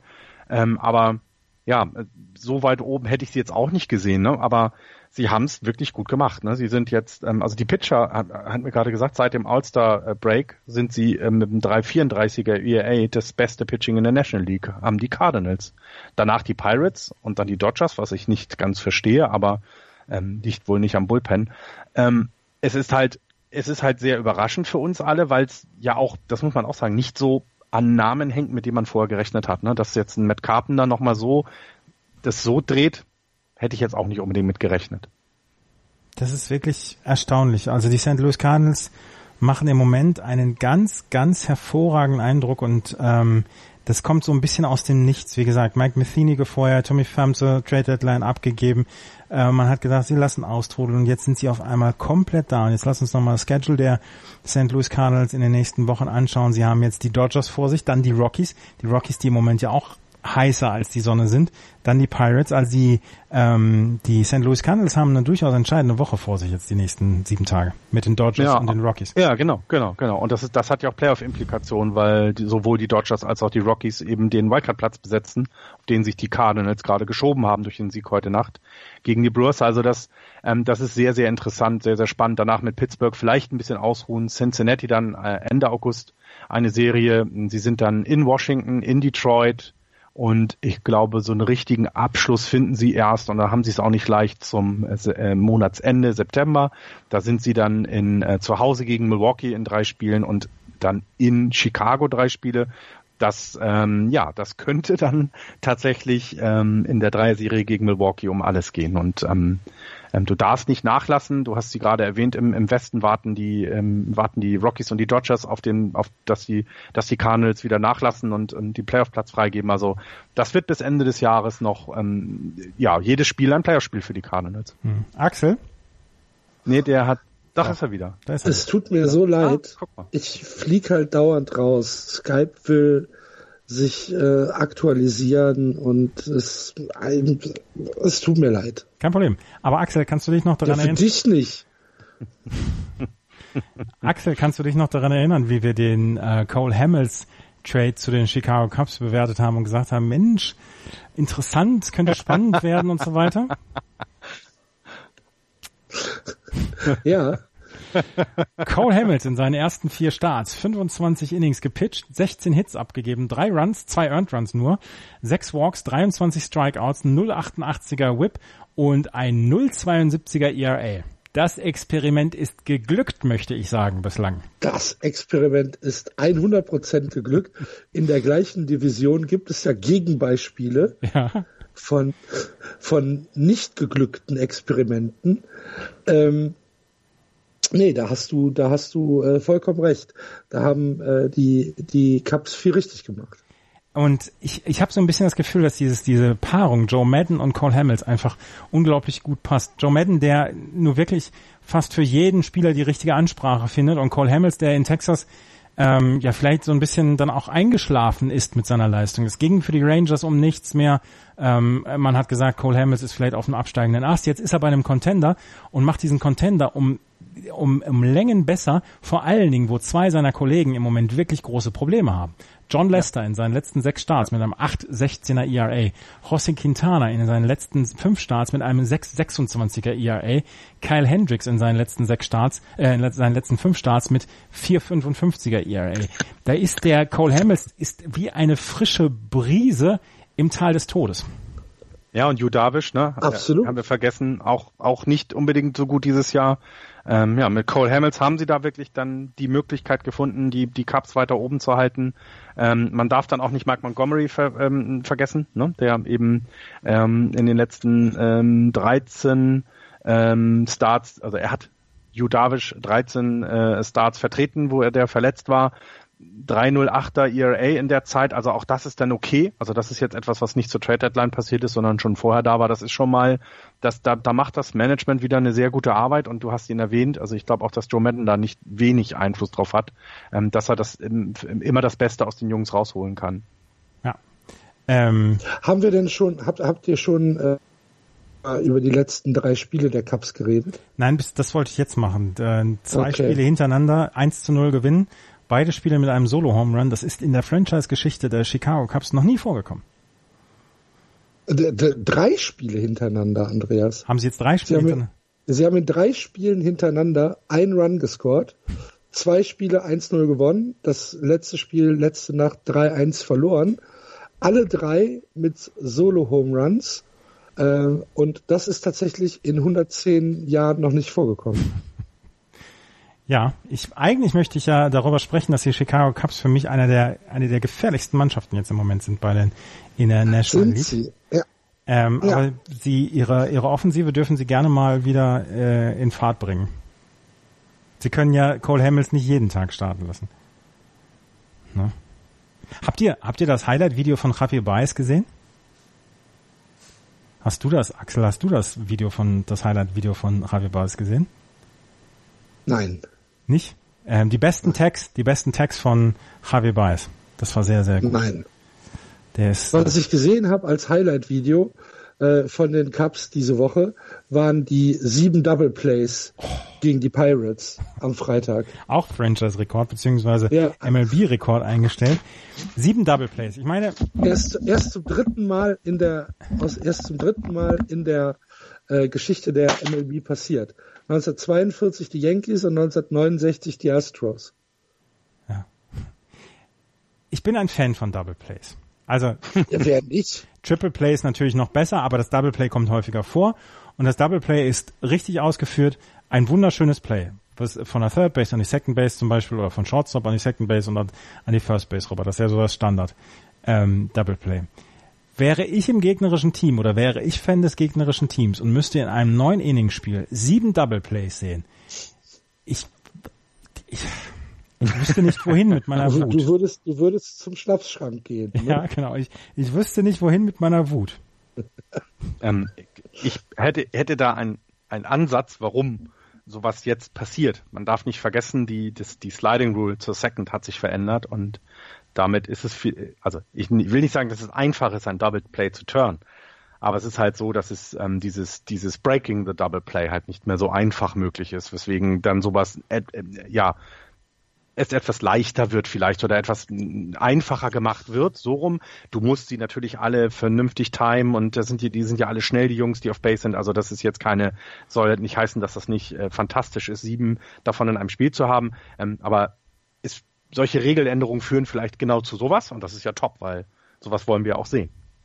Action on the Base haben wir. Und was da natürlich, was, was, was Double Plays natürlich auch ähm, ja, inflationär werden lässt, ist dieses extreme Shifting, was im Moment betrieben wird. Ja. Ne? ja. Wo halt, äh, wo halt teilweise Formationen im Infield entstehen, wo du denkst, okay, das habe ich so noch nicht gesehen. Da haben wir auch mal wo dann der, der, der, Third, der Third Baseman näher an der Second Base als am Shortstop steht. Ja, da, dazu haben wir auch eine Frage bekommen ähm, ähm, über die Woche, was, was wir davon halten, dass es äh, die ersten Forderungen gibt, so, so extreme Shifts zu verbieten. Ähm, vielleicht sollten wir uns das Thema mal nehmen, wenn in einer Baseballwoche nicht so viel los war. Ich habe da einen äh, etwas längeren Artikel mal gelesen, dass eben ist, äh, wo äh, Better beschreiben, wie schwer es eben ist, ähm, gegen ihre normale Bewegung zu hitten und wie einfach es dann für die Defense ist, sich an die richtige Stelle zu stellen. Ähm, das sollten wir mhm. dann nochmal quasi besprechen. Das führt jetzt zu weit. Wir haben ja schon fast zwei Stunden. Ja, die haben wir. Ähm, haben wir noch sonst was zu den Pittsburgh Pirates oder zu den Cincinnati Reds? Also zu den Pittsburgh Pirates können wir doch mal auf Chris Archer gucken, oder? oh. Ähm. Da können wir doch mal, können wir doch mal reingucken. Drei, drei Starts äh, seit dem Wechsel zu den Pirates, äh, 14 Innings gepitcht, äh, insgesamt 18 Hits abgegeben, 9 Earned Runs, ein ERA von 5,65. Ja. Ich wollte jetzt mal. Bewertet, bewertet bitte. Elaboriert. Ähm, ich würde mal sagen. Hallo? Ja, ich, hallo. Ich, ich würde mal sagen, ähm, da die Pirates sich mit dem Trade von Chris Archer ähm, dafür entschieden haben, nicht an den Playoffs teilzunehmen, war das ja, nein, keine Ahnung. Das ist super schwierig, das jetzt, also es ist ja, es sind überhaupt keine guten Zahlen und ähm, da, ich will nicht sagen, haben sie ins Klo gegriffen, der ist ja nächstes Jahr auch noch da, ähm, und wenn er dann äh, eine tolle Saison pitcht, dann ist es auch okay. Ähm, aber für diese Saison war das äh, bisher der schlechteste Trade äh, zur Trade Deadline, ja. Und die Pittsburgh Pirates haben jetzt diese Woche den Chris Archer Trade komplettiert und haben ja. Shane Bass noch ähm, nach Tampa Bay geschickt. Und sie haben jetzt Tyler Glasnow ähm, der nach Tampa Bay geschickt, der letzte Nacht gegen die Red Sox gepitcht hat, Austin Meadows und ähm, Shane Bass. Und Shane Bass gehört auch zu den Top 100 Prospects in der Liga. Und ähm, da haben die Kommentatoren haben alle gesagt, wow, was für ein Trade für die ähm, Tampa Bay Rays. Damit haben sie das Maximum rausgeholt, was sie aus äh, Chris Archer rausbekommen konnten. Und ähm, die Tampa Bay Rays können sich sehr, sehr glücklich schätzen, diese drei Leute bekommen zu haben. Habe ich es dir nicht gesagt? oh. Nein, das hast du. Habe ich dir nicht gesagt? Andreas, das hören wir uns jetzt noch zwei Jahre lang an, ne? Oh, Nein, hast du nicht Mann. gesagt, es ist ein bisschen wenig? Ich habe gesagt. Nee, ich habe gesagt, ich habe ich hab, ich hab gesagt, dass die Pirates mit dem Trade alles falsch gemacht haben. Ja. Ja. ja. Geben wir ihm mal recht. Komm, wir geben ihm ja, recht. Ja. Und wenn dann äh, Chris Archer nächstes Jahr den Cy Young Award gewinnt, dann, dann, dann redet, redet er wieder anders. Mhm. Nein, du hast natürlich recht. Und ich hätte ich behaupte ja nicht, dass Chris Archer ein schlechter Pitcher ist. Nein, ich weiß. Das, weiß. das ist ja überhaupt nicht äh, Teil der Diskussion. Ich mag Chris Archer. Äh, ich ich mag Chris Archer sehr für seine Eloquenz und für sein, für sein Auftreten, was ich ihm, wo, wo ich halt für mich persönlich äh, meine, meine Kopf, äh, meine, meine Text-Bildschere im Kopf bei Chris Archer ist sehr weit gespreizt. Äh, aber ich halte diesen Trade weiterhin aus Pirates Sicht für nicht zielführend. Ich fand ihn schlecht. Ja. Ja, also ich so. im Moment zeigen, zeigt es ja, dass du da recht hattest, genau. Also ich bin sehr gespannt. Bin sehr gespannt, was die drei, was die drei ähm, Jungs denn jetzt in, äh, bei Tampa Bay leisten. Und wenn das drei Säulen des Teams werden, dann wird's ja, dann hat sich für die Race ja umso mehr gelohnt. Ähm, und wir können dann ganz gespannt nächste Saison gucken, was Chris Archer dann für die Pirates dort liefern wird, um dann endgültig dann den Trade zu bewerten. Aber im Moment sieht's tatsächlich aus, dass du da äh, recht hattest und dass das zu teuer und äh, kein kein guter Trade für die Pirates war, ja. Ich bin nicht so hasserfüllt wie Axel und wünsche Chris Archer nur das Beste. Das tue ich doch auch. Ja, ich weiß. Ich, weiß. ich wollte einfach nur so ein bisschen. Hörer, ein liebe bisschen Hörer, wenn ihr mal einen, einen VHS-Kurs Worte im Mund umdrehen belegen wollt. Da bin ich seit sechs Jahren Referent. Andreas Adresse. Ja, da bin ich seit sechs Jahren Referent. So, gehen wir in die, ja. gehen wir in die National League West, oder? Ähm, das ist vielleicht, vielleicht besser so in der National League West, jetzt muss ich wieder das, das Standing aufrufen, es tut mir leid, ich musste gerade beim, beim Prospect Watch gucken. In der National League West führen die Arizona Cardin, äh, Cardinals, Arizona Diamondbacks. 68 Siege, 56 Niederlagen, ein halbes Spiel vor den Colorado Rockies 67 und 56, anderthalb Spiele dahinter die LA Dodgers mit 66 und 58, die San Francisco Giants knapp außerhalb der Contention 61 und 63 und die San Diego Padres 49 und 77 Siege brauchen nur noch 11 um die 60 Siege zu bekommen. Die, das Rennen in der National League West, ähnlich wie in der äh, American League West, ist hoch, hoch spannend und es ist ein Team dabei, wie in der American League West, die Houston Astros, sind es hier die Dodgers, die sich auf einmal größter Konkurrenz erwehren müssen. Und für die Dodgers läuft es einfach nicht nach Plan. Wir haben schon häufiger darüber gesprochen. Ja, die DL ist voll, auch von den Dodgers ist die DL voll. Ähm, jetzt haben sie Kenley Jensen noch verloren. Ähm, aber, aber auch, also, ne, ich meine, zweites, zweite, der kriegt jetzt eine zweite Herzoperation. Also ja, ja. das ist schon, ja, ja. da, da scheint ja echt, also er wurde ja, er wurde ja mit mit irregulären Heartbeat hier, wie heißt das, Herzschlag gemessen und und Jetzt kriegt er seine zweite Operation am Herzen. Ey, ich wünsche ihm alles, alles Gute, dass der bald wieder Baseball spielen kann. Also das ist ja, das ist ja Wahnsinn. Also ein Glück, dass die medizinische Unter, äh, Überwachung der Spieler so gut ist, dass sie das mitstellen, vor der kippt auf dem Mount um. Also pff, ja, als ich das gehört habe, da ist es mir kalt den Rücken runtergelaufen. Mir auch, mir auch. Und so eine Geschichte, die, die wirklich, man, man kann über Verletzungen und so, kann man immer sagen, Pech und so, aber das Herz, das ist so eine Geschichte, ja. das sollte funktionieren. Da, ja. da mache ich auch wenig Kompromisse. Das mhm. sollte wirklich funktionieren und ähm, ich gönne es jedem, wenn das Herz dann wirklich so funktioniert, wie es soll. Und bei Kenley Jensen funktioniert es halt leider nicht. Aber äh, was habe ich gehört? Jensen soll schon wieder gesagt haben, ähm, er möchte nächste Woche wieder auf den Mount zurück. Und da werden wohl die Ärzte dann auch nochmal sagen und ihr Go dann auch geben. Und ähm, ja, ich, ich, ich denke mal, dass die Teams wissen ja, was sie an ihm haben und wie lange sie noch brauchen, dass sie da äh, ähm, ja dass, dass, dass sie ihn da bremsen, soweit es äh, notwendig ist und ihn dann erst spielen lassen, wenn er wieder kann.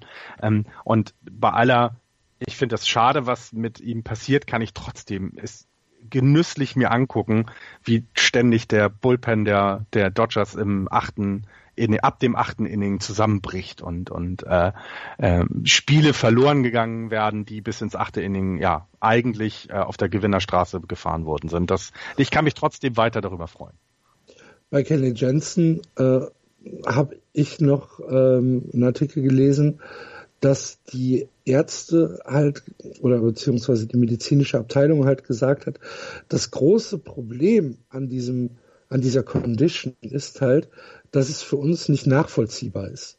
Mhm. Dass es halt nicht reproduzierbar ist. Wir können nicht irgendwie ein Stress-EKG machen und dann irgendeine Auffälligkeit erkennen. Es ist also ähm, ja, es ist äh, kein, es, es, es gibt kein Muster für diese, mhm. für diese Unregelmäßigkeit. Und das macht es natürlich sehr, sehr schwierig, äh, ich, überhaupt auch äh, da einen Ansatz zu finden, wie man ihm helfen kann. Ja, also hoffen wir das Beste, ja, dass er wieder genau. zurückkommt, weil und ganz ehrlich, ganz, ja, aber ganz ehrlich, Florian, äh, und wenn er nicht zurückkommt, dann ist es halt dann ist es halt auch okay, wenn er da, wenn er dadurch gesund bleibt. Ja, richtig. Ne? Genau also, genau richtig gesagt. Ja. Da, da müsste, da müsste man dann halt einfach mal sagen, äh, wenn der Körper halt da ein Problem darstellt, dass du nicht in den Griff bekommen kannst, weil es halt einfach ja keine keine medizinische Hilfe geben kann, weil es halt einfach ein, ein, ja eine Reaktion vom Körper ist, die du nicht äh, die du nicht abschätzen kannst ja, dann ist die Karriere halt in dem Moment vorbei, aber du lebst halt noch 60 Jahre. Ja, ja, und, absolut. Und, äh, die Gesundheit des, anstatt, des Menschen geht also, vor, ja. ja. ja. Da muss man ja. dann, muss man dann auch sagen, dann muss man, muss man halt sagen, äh, vielleicht, vielleicht gehst du ins TV, wirst Analyst, wirst, äh, wirst Experte oder machst äh, im Coaching weiter aber vielleicht ist die Zeit auf dem Mount dann vorbei. Wenn das so ist, ist es halt immer noch eine bessere Lösung, als äh, dreimal in der Saison mit irgendwelchen Herzrhythmusstörungen in, äh, in Krankenhäuser eingeliefert zu werden. Absolut. Ja, das sind die Dodgers. Ähm, Herzrhythmusstörungen. Ja, die Dodgers haben mehr ja. als Herzrhythmusstörungen auch. Sie haben nicht nur die Herzrhythmusstörung von, ähm, von Kenny Jensen, sondern auch mit den Rockies und den Arizona Diamondbacks im Moment zwei Gegner, die wie, wie Kletten an ihnen hängen, beziehungsweise auch vorbeigegangen sind. Und das, was mich wirklich am meisten beschäftigt, ist, dass die Dodgers schon zwei Spiele Rückstand haben auf die mhm. ähm, Arizona Diamondbacks, beziehungsweise dann auch schon anderthalb Spiele auf die Colorado Rockies. Das lässt sich alles in diesen sechs Wochen noch reparieren. Ist überhaupt kein, ist überhaupt kein Problem. Aber sie haben jetzt zum Beispiel nächste Woche, jetzt am Montagmorgen beginnt die Serie gegen die Cardinals. Dann haben sie die Padres, die Rangers, die Diamondbacks das sind, äh, das sind Spiele oder das sind Serien, wo sie jetzt viele Spiele gewinnen müssen, um einfach in diesem Rennen drin zu bleiben, um dann auch einfach diese, diese, diese fantastische Phase der Rockies und auch der Diamondbacks ähm, dann abzuwehren, wobei die der Rockies dann noch beeindruckender ist als die der Diamondbacks. Ich wollte gerade sagen, also die Diamondbacks spielen halt einfach einen 500er Ball im Moment. Ja. Mhm. Und, und, es kommt vielleicht äh, gelegen, dass sie erst in, halt von den Dodgers. Ja, es kommt ihnen auch in gelegen, dass sie erst am 7. September äh, gegen Colorado erst spielen müssen. Ne? So, ein, so, ein, so ein Lauf kann sich ja dann auch auslaufen, dass sie halt eben nicht mehr äh, 8, 2, 9, 1 sind, sondern vielleicht runter auf 6, 4 gehen und dann hast du vielleicht eine Chance wieder, ähm, dass du da ein bisschen sie überholst. Und ähm, der Vorteil für die für die Dime, äh, Diamondbacks, ja schon für die Dodgers ist, sie spielen eben noch sechsmal gegen Colorado und auch dreimal gegen Arizona, äh, äh, siebenmal gegen Arizona, entschuldigt bitte. Das heißt, sie haben noch ein, ein Stück weit in der eigenen Hand. Aber gerade eben, was du gerade gesagt hast, ne, sie dürfen eben gegen St. Louis, gegen San Diego, gegen Texas keine Spiele abgeben. Ähm, sonst, ja, traben die anderen davon und dann guckt man blöd in die Röhre in, in LA. Und dann ist man außerhalb mhm. der Playoffs und das wäre eine Katastrophe für die Dodgers. Ja, ab, absolut. Ich würde also, gerne. Es wäre auf jeden, es wäre auf jeden Fall nicht äh, im Businessplan enthalten. yes. Also wir können, wir können immer. Also du hast, ich finde, und das hattest du auch erwähnt, bei den ganzen Verletzten über das Jahr hinweg ist das auch, also kann man es damit erklären, aber nichtdestotrotz, ähm, das ist schon dann eine arge Situation, wenn du nicht in die Playoffs kommst. Ähm, bei der Tiefe, ne, neben dem Ganzen, dass sie so viele Leute auf der Verletztenliste haben, haben sie ein tiefes Team. Sie haben sich jetzt mit äh, Brian Dozier und Manny Machado zwei Jungs geholt, die es echt drauf haben. Ähm, und das, ja, das, das wäre schon, das wäre schon mit, mit den Nationals dann die größte Überraschung in der National League, wenn es die Dodgers nicht in die Playoffs schaffen würden. Ja, das wäre es ja. in der Tat. Ich möchte, ich möchte eine Geschichte über die Colorado Rockies erzählen. Ich möchte erstmal noch über Jasel Puig reden, was für ein ganz böser, böser Mensch das ist. Verprügelt einfach unseren armen kleinen Catcher, der da hockt nichts tut, nichts tut, nichts tut, ein bisschen den Mund hält, ja, genau, ganz still ist die ganze Zeit ist, genau. und und nicht sagt sowas wie, naja, du musst den Ball halt genau, triffst den Ball halt genauso wenig, wie du beim Wurf den Cutoff-Man triffst. Mein, also hier, gegen, hier gegen die Provokation ganz eindeutig von Handley aus. Da ja. bin ich mir tausendprozentig sicher. Weil, er hat äh, das gesagt. gesehen. er hat ja nichts gesagt und der Umpire hat auch, äh, also der Umpire hat auch gesagt, wohl, es ist nicht verwunderlich, dass Yassel Puig reagiert hat. Aha. Er hat aber nicht ja. gesagt, was gesagt wurde. Die, die, die Amts müssen verkabelt werden. Alle. Ja. Das muss ja. die MLB machen. Ja. Aber also ich hoffe ja und wir leben in einer Zeit, in der ich hoffe, dass das nichts mit irgendwelchem rassistischen Quatsch zu tun hatte. Mhm. Also ich, ja. ich kenne Nick Huntley leider nicht so gut. Ich weiß nicht, was für eine, ne, was für ein Typ er ist. Es bietet sich dummerweise bei Yasel Puig an, weil er dunkelhäutig ist, ähm, dass man den Verdacht hat und das macht das halt alles so kacke gerade, weil ich hätte gerne, dass sie ihn wirklich einfach mit irgendeinem Blödsinn provoziert hat und dass Yasel Puigs Lunte nicht sehr lang ist. Das wissen wir ja. Und wir wissen auch, dass er eine Vorgeschichte mit den Giants hat. Und ich glaube, es braucht halt zum Glück auch nicht viel, um den Typen zu provozieren. Und ich meine, die Dodgers haben sich jetzt selber, oder er hat ja den Dodgers so geschadet. Zwei Spiele wurde er, wurde er so, oder wird er dann wohl noch absitzen. Ich glaube, es wird auf ein Spiel runtergehen, weil so schlimm war es jetzt auch nicht, was nee. er gemacht hat. Das muss man ja auch mal die Kirche im Dorf lassen. Er hat einen Catcher angegriffen, der seine Maske noch anhatte. Also noch dümmer geht es ja nicht. Und deswegen, schon wegen Dummheit müssten sie. Ja nicht auf die Maske geschlagen, sondern Nein, hat ihn ja aber zwischen so, genau. Brustschutz und Hals irgendwie geschlagen. Geschubst, äh, geschubst mehr und so. Ne? Also es, jetzt, ja. es, es, es ist jetzt nicht schlimm. Ich empfand, also ich finde es halt lustig, weil die Vorgeschichte zwischen Puig und den Dodgers äh, und den Giants, denn ja vor allem kennt man ja auch. Ähm, aber schwamm drüber und hoffen wir mal, dass das irgendein dummer Spruch war und nichts ja, mit genau. Rassismus zu tun Genau, genau. Solange ich nicht weiß, was Nick Huntley gesagt hat, äh, stelle ich mir vor, dass er gesagt hat, Mensch, du bist ja an der Platte noch schlechter als im Right Field und dass das äh, Yassiel Pulk so ein bisschen hoch äh, hat gehen lassen. Und dann ist es eine lustige Geschichte und es gibt ja diese, diesen Zusatz dann von Andrew McCutcheon, wie er den Brawl beschrieben hat aus dem ja. Outfield. Äh, wir haben es auf Twitter, haben wir es retweetet. Andrew McCutcheon in einer ganz herausragend lustigen Art und Weise, wie er diesen, diesen Brawl beschrieben hat und was Brawls eigentlich für Outfielder für einen, für einen Stress bedeuten, beziehungsweise für eine Anstrengung bedeuten, weil sobald sie nämlich äh, am Ort des Geschehens sind, ist, ist nämlich alles in Ordnung und niemand schubst sich mehr rum und dann steht man da einfach nur so. Und äh, das müsst ihr euch unbedingt angucken. Auf Twitter haben wir es retweetet und es ist wirklich... Wir, wir, wie er beschreibt, wie die Leute aus dem Dugout an ihm vorbei, so piu, piu, piu, plötzlich die Leute an mir vorbei und ja, und es war so, als wenn du zum Kindergeburtstag zu spät kommst. Alle sind schon nass und der Cake ist aufgegessen. Ja. So ist ein Brawl für einen Outfielder.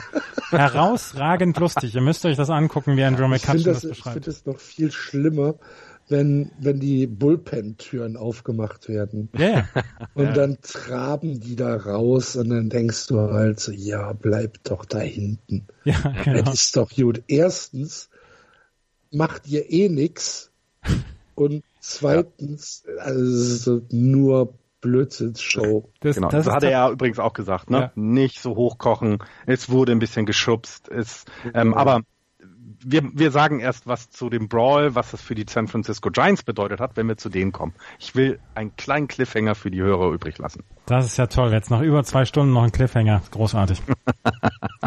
Lasst uns die Geschichte der Colorado Rockies gerade nacherzählen. Ja. Sie haben gestern äh, im neunten Inning 3 zu 0 zurückgelegen. Gegen wen haben sie gespielt? Gegen die Atlanta Braves. Atlanta, Atlanta Braves haben sie 3 zu 0 zurückgelegen. Hatten, äh, Im neunten Inning. Zwei Outs. Dann Trevor Story Double, David Dahl Single, Ian Desmond Double für zwei Runs, Gerardo Parra ähm, ist ähm, hat den RBI Blooper geschickt und im zehnten Inning DJ Lee Mayu mit dem Home Run die Colorado Rockies gewinnen mit ähm, 4, 5 zu 3 gegen die Atlanta Braves. Sie haben sieben ihrer letzten acht Spiele gewonnen. Alle gegen äh, wirklich gute Gegner, gegen die Dodgers, gegen die Astros und gegen die Atlanta Braves. In jedem dieser Spiele, die sie gewonnen haben, lagen sie zurück während des Spiels. Sie haben seit dem 24. Juni kein einziges Spiel mehr gegen einen Gegner gehabt, der einen Losing Record zu, zu dem Zeitpunkt hatte. Und seit, seit diesem Zeitpunkt sind sie 29, haben sie 29 Siege und 16 Niederlagen geholt. Ähm, bester Record in der National League in dieser Zeit. Und ähm, sieben dieser acht Comeback-Wins, die, die sie in den letzten Wochen hatten, kam entweder im sechsten Inning oder später. Sechs von diesen Comeback-Wins kamen erst im siebten Inning oder später. Und in vier Spielen kamen sie zurück im neunten Inning oder später. Das war, es ist sehr, sehr stark. Und sie spielen unglaublich, also sie haben eigentlich ihre Playoffs schon Anfang August begonnen und spielen seitdem quasi Playoff Baseball. Wie lange sie diesen, dieses mhm. Ding aufrechterhalten können, das ist die, das bleibt die Frage. Aber so eine Geschichte mit so vielen Siegen von, ähm, wo sie, wo sie zurücklagen und wo sie in den letzten Innings noch rumdrehen, ich glaube, sowas schweißt das Team zusammen und sowas kann für eine ganz besondere, für einen ganz besonderen Run sorgen. Und und äh, ja, ja äh, äh, absolut. Es zeigt, dass es äh, im Team stimmt, dass der Kampfgeist da ist und dass äh, man die die Rockies tatsächlich nie abschreiben sollte. Ähm, was du gesagt hast, was, was interessant ist, ähm, dass sie halt oft in Rückstand geraten. Und äh, wenn du dann in, in Richtung Playoff gehst, wo du da halt wirklich die besten Teams äh, nur noch hast, ist die Frage, ob diese Teams, die in den Playoffs dann sind, in den wichtigen Spielen nicht auch äh, andere Möglichkeiten haben, einen Vorsprung über die Innings zu bringen als die Teams, die äh, jetzt gerade äh, gegen die Rockies gespielt haben. Das ja, das das also kann, also die, das dass kann. sie dass sie dass sie dass sie in so vielen Spielen in Rückstand geraten, ist halt äh, ja, ist halt auch schon ein Zeichen. Ne? Und das, das Lustige ist ja bei den Colorado Rockies ist ja gar nicht die, die, die das, das Pitching das Problem, es ist ja die Offensive im Moment. Ja, die Offensive, ja, ja, klar. Problem. Und da, die Offensive könnte ja gerade auch was, was die Heimspiele angeht, noch durchaus ein bisschen zulegen.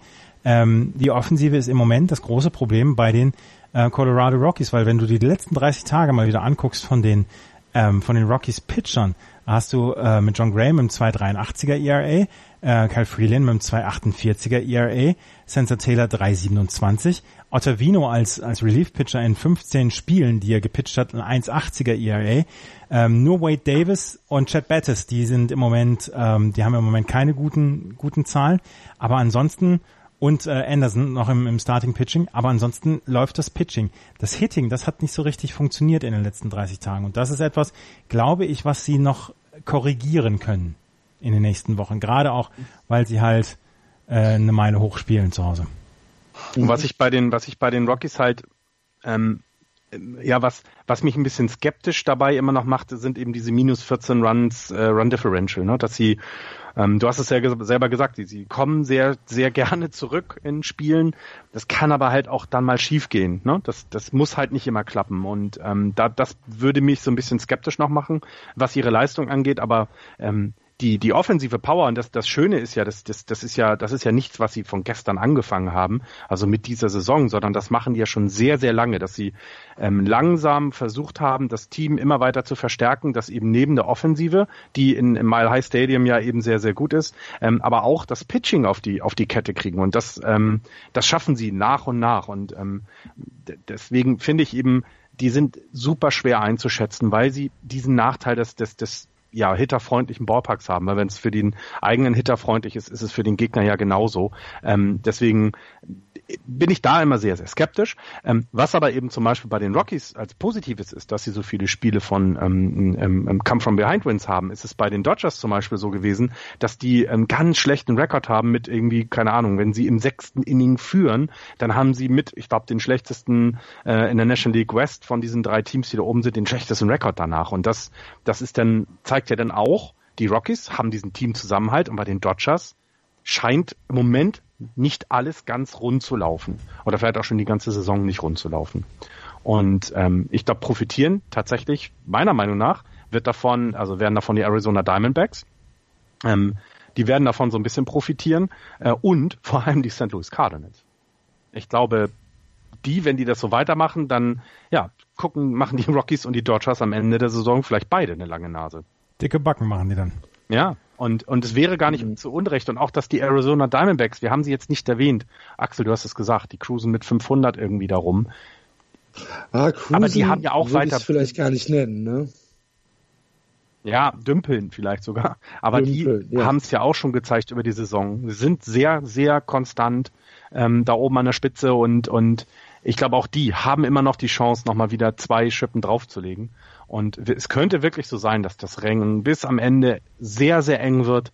Und dann kommt die zweite Wildcard ähm, aus der Central Division und dann gucken, gucken beide anderen richtig doof. Also das, es wäre für beide Vereine ja schon irgendwie eine Niederlage in der Saison. Ja, da gehe ich felsenfest davon aus, dass, äh, dass die Cardinals sich nicht mehr abschütteln lassen. Da gehe ich, also würde ich jetzt würde ich jetzt Geld draufsetzen, dass mhm. die Cardinals entweder noch die Cups abfangen und die Division gewinnen oder über äh, eine Wildcard in der Central mhm. in die in die Playoffs kommen. Und ähm, es ist ja so, du darfst ja auch die East mit den äh, Braves und den Phillies nie komplett aus der aus der Rechnung rausnehmen. Äh, die Phillies mhm. haben auch 68 Siege im Moment und sind mhm. ähm, im Wildcard-Rennen dabei. Äh, ne? Also, dass die West überhaupt eine Wildcard bekommt, das ist ja, ist ja noch überhaupt nicht fix. Ja, im Gegensatz zum letzten Jahr, ne, wo sie beide Und, ja, hatten. Ne? Ja, genau.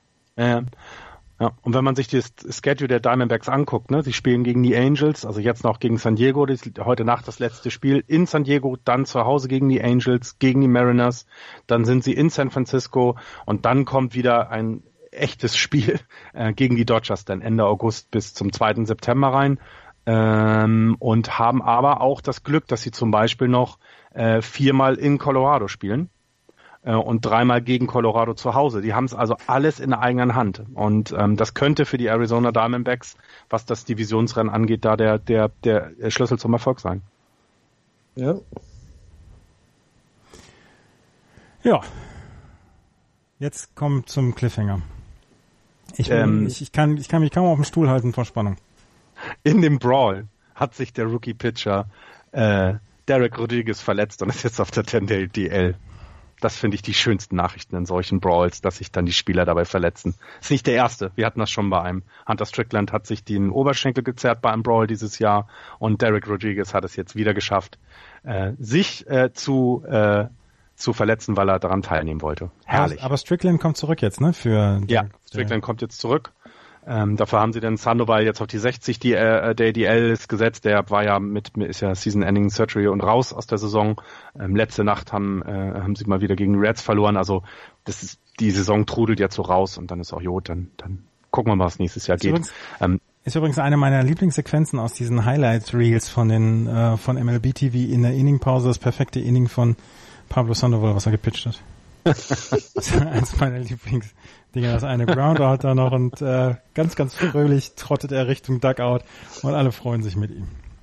Ja, aber Position, Position Player Pitching haben wir dieses Jahr eh sehr viel gehabt, ne? Wir haben, äh, Axel, du hast doch auch ein Spiel geguckt, wo du gedacht hast, wer steht denn da auf dem Mount? Der kann ja gar nichts.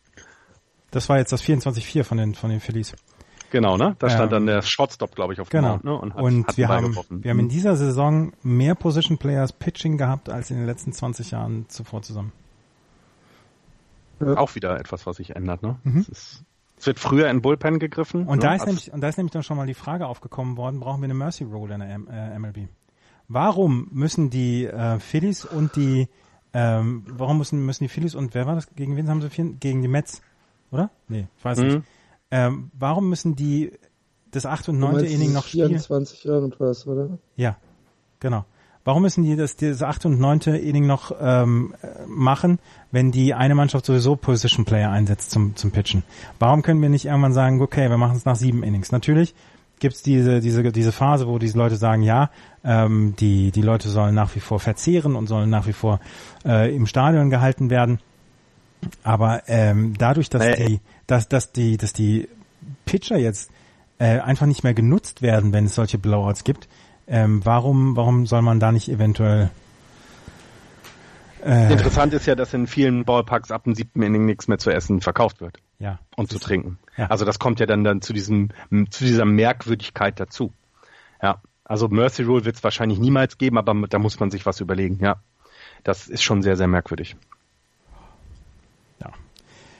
Gut, haben wir noch was auf der MLB? Nö. Ich bin auch durch.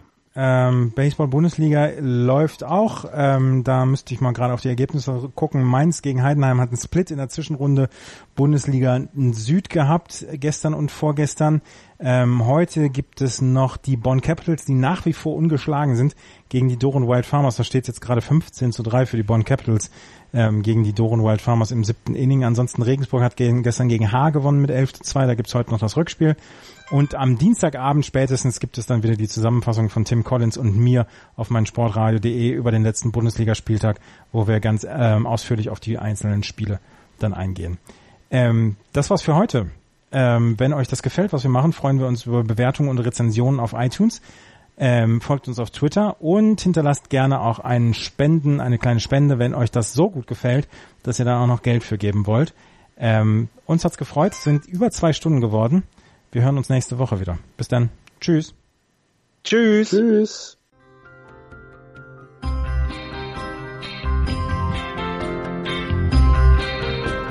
Das war Just Baseball. Ihr findet uns auf justbaseball.de, bei Facebook, bei Twitter und natürlich bei iTunes.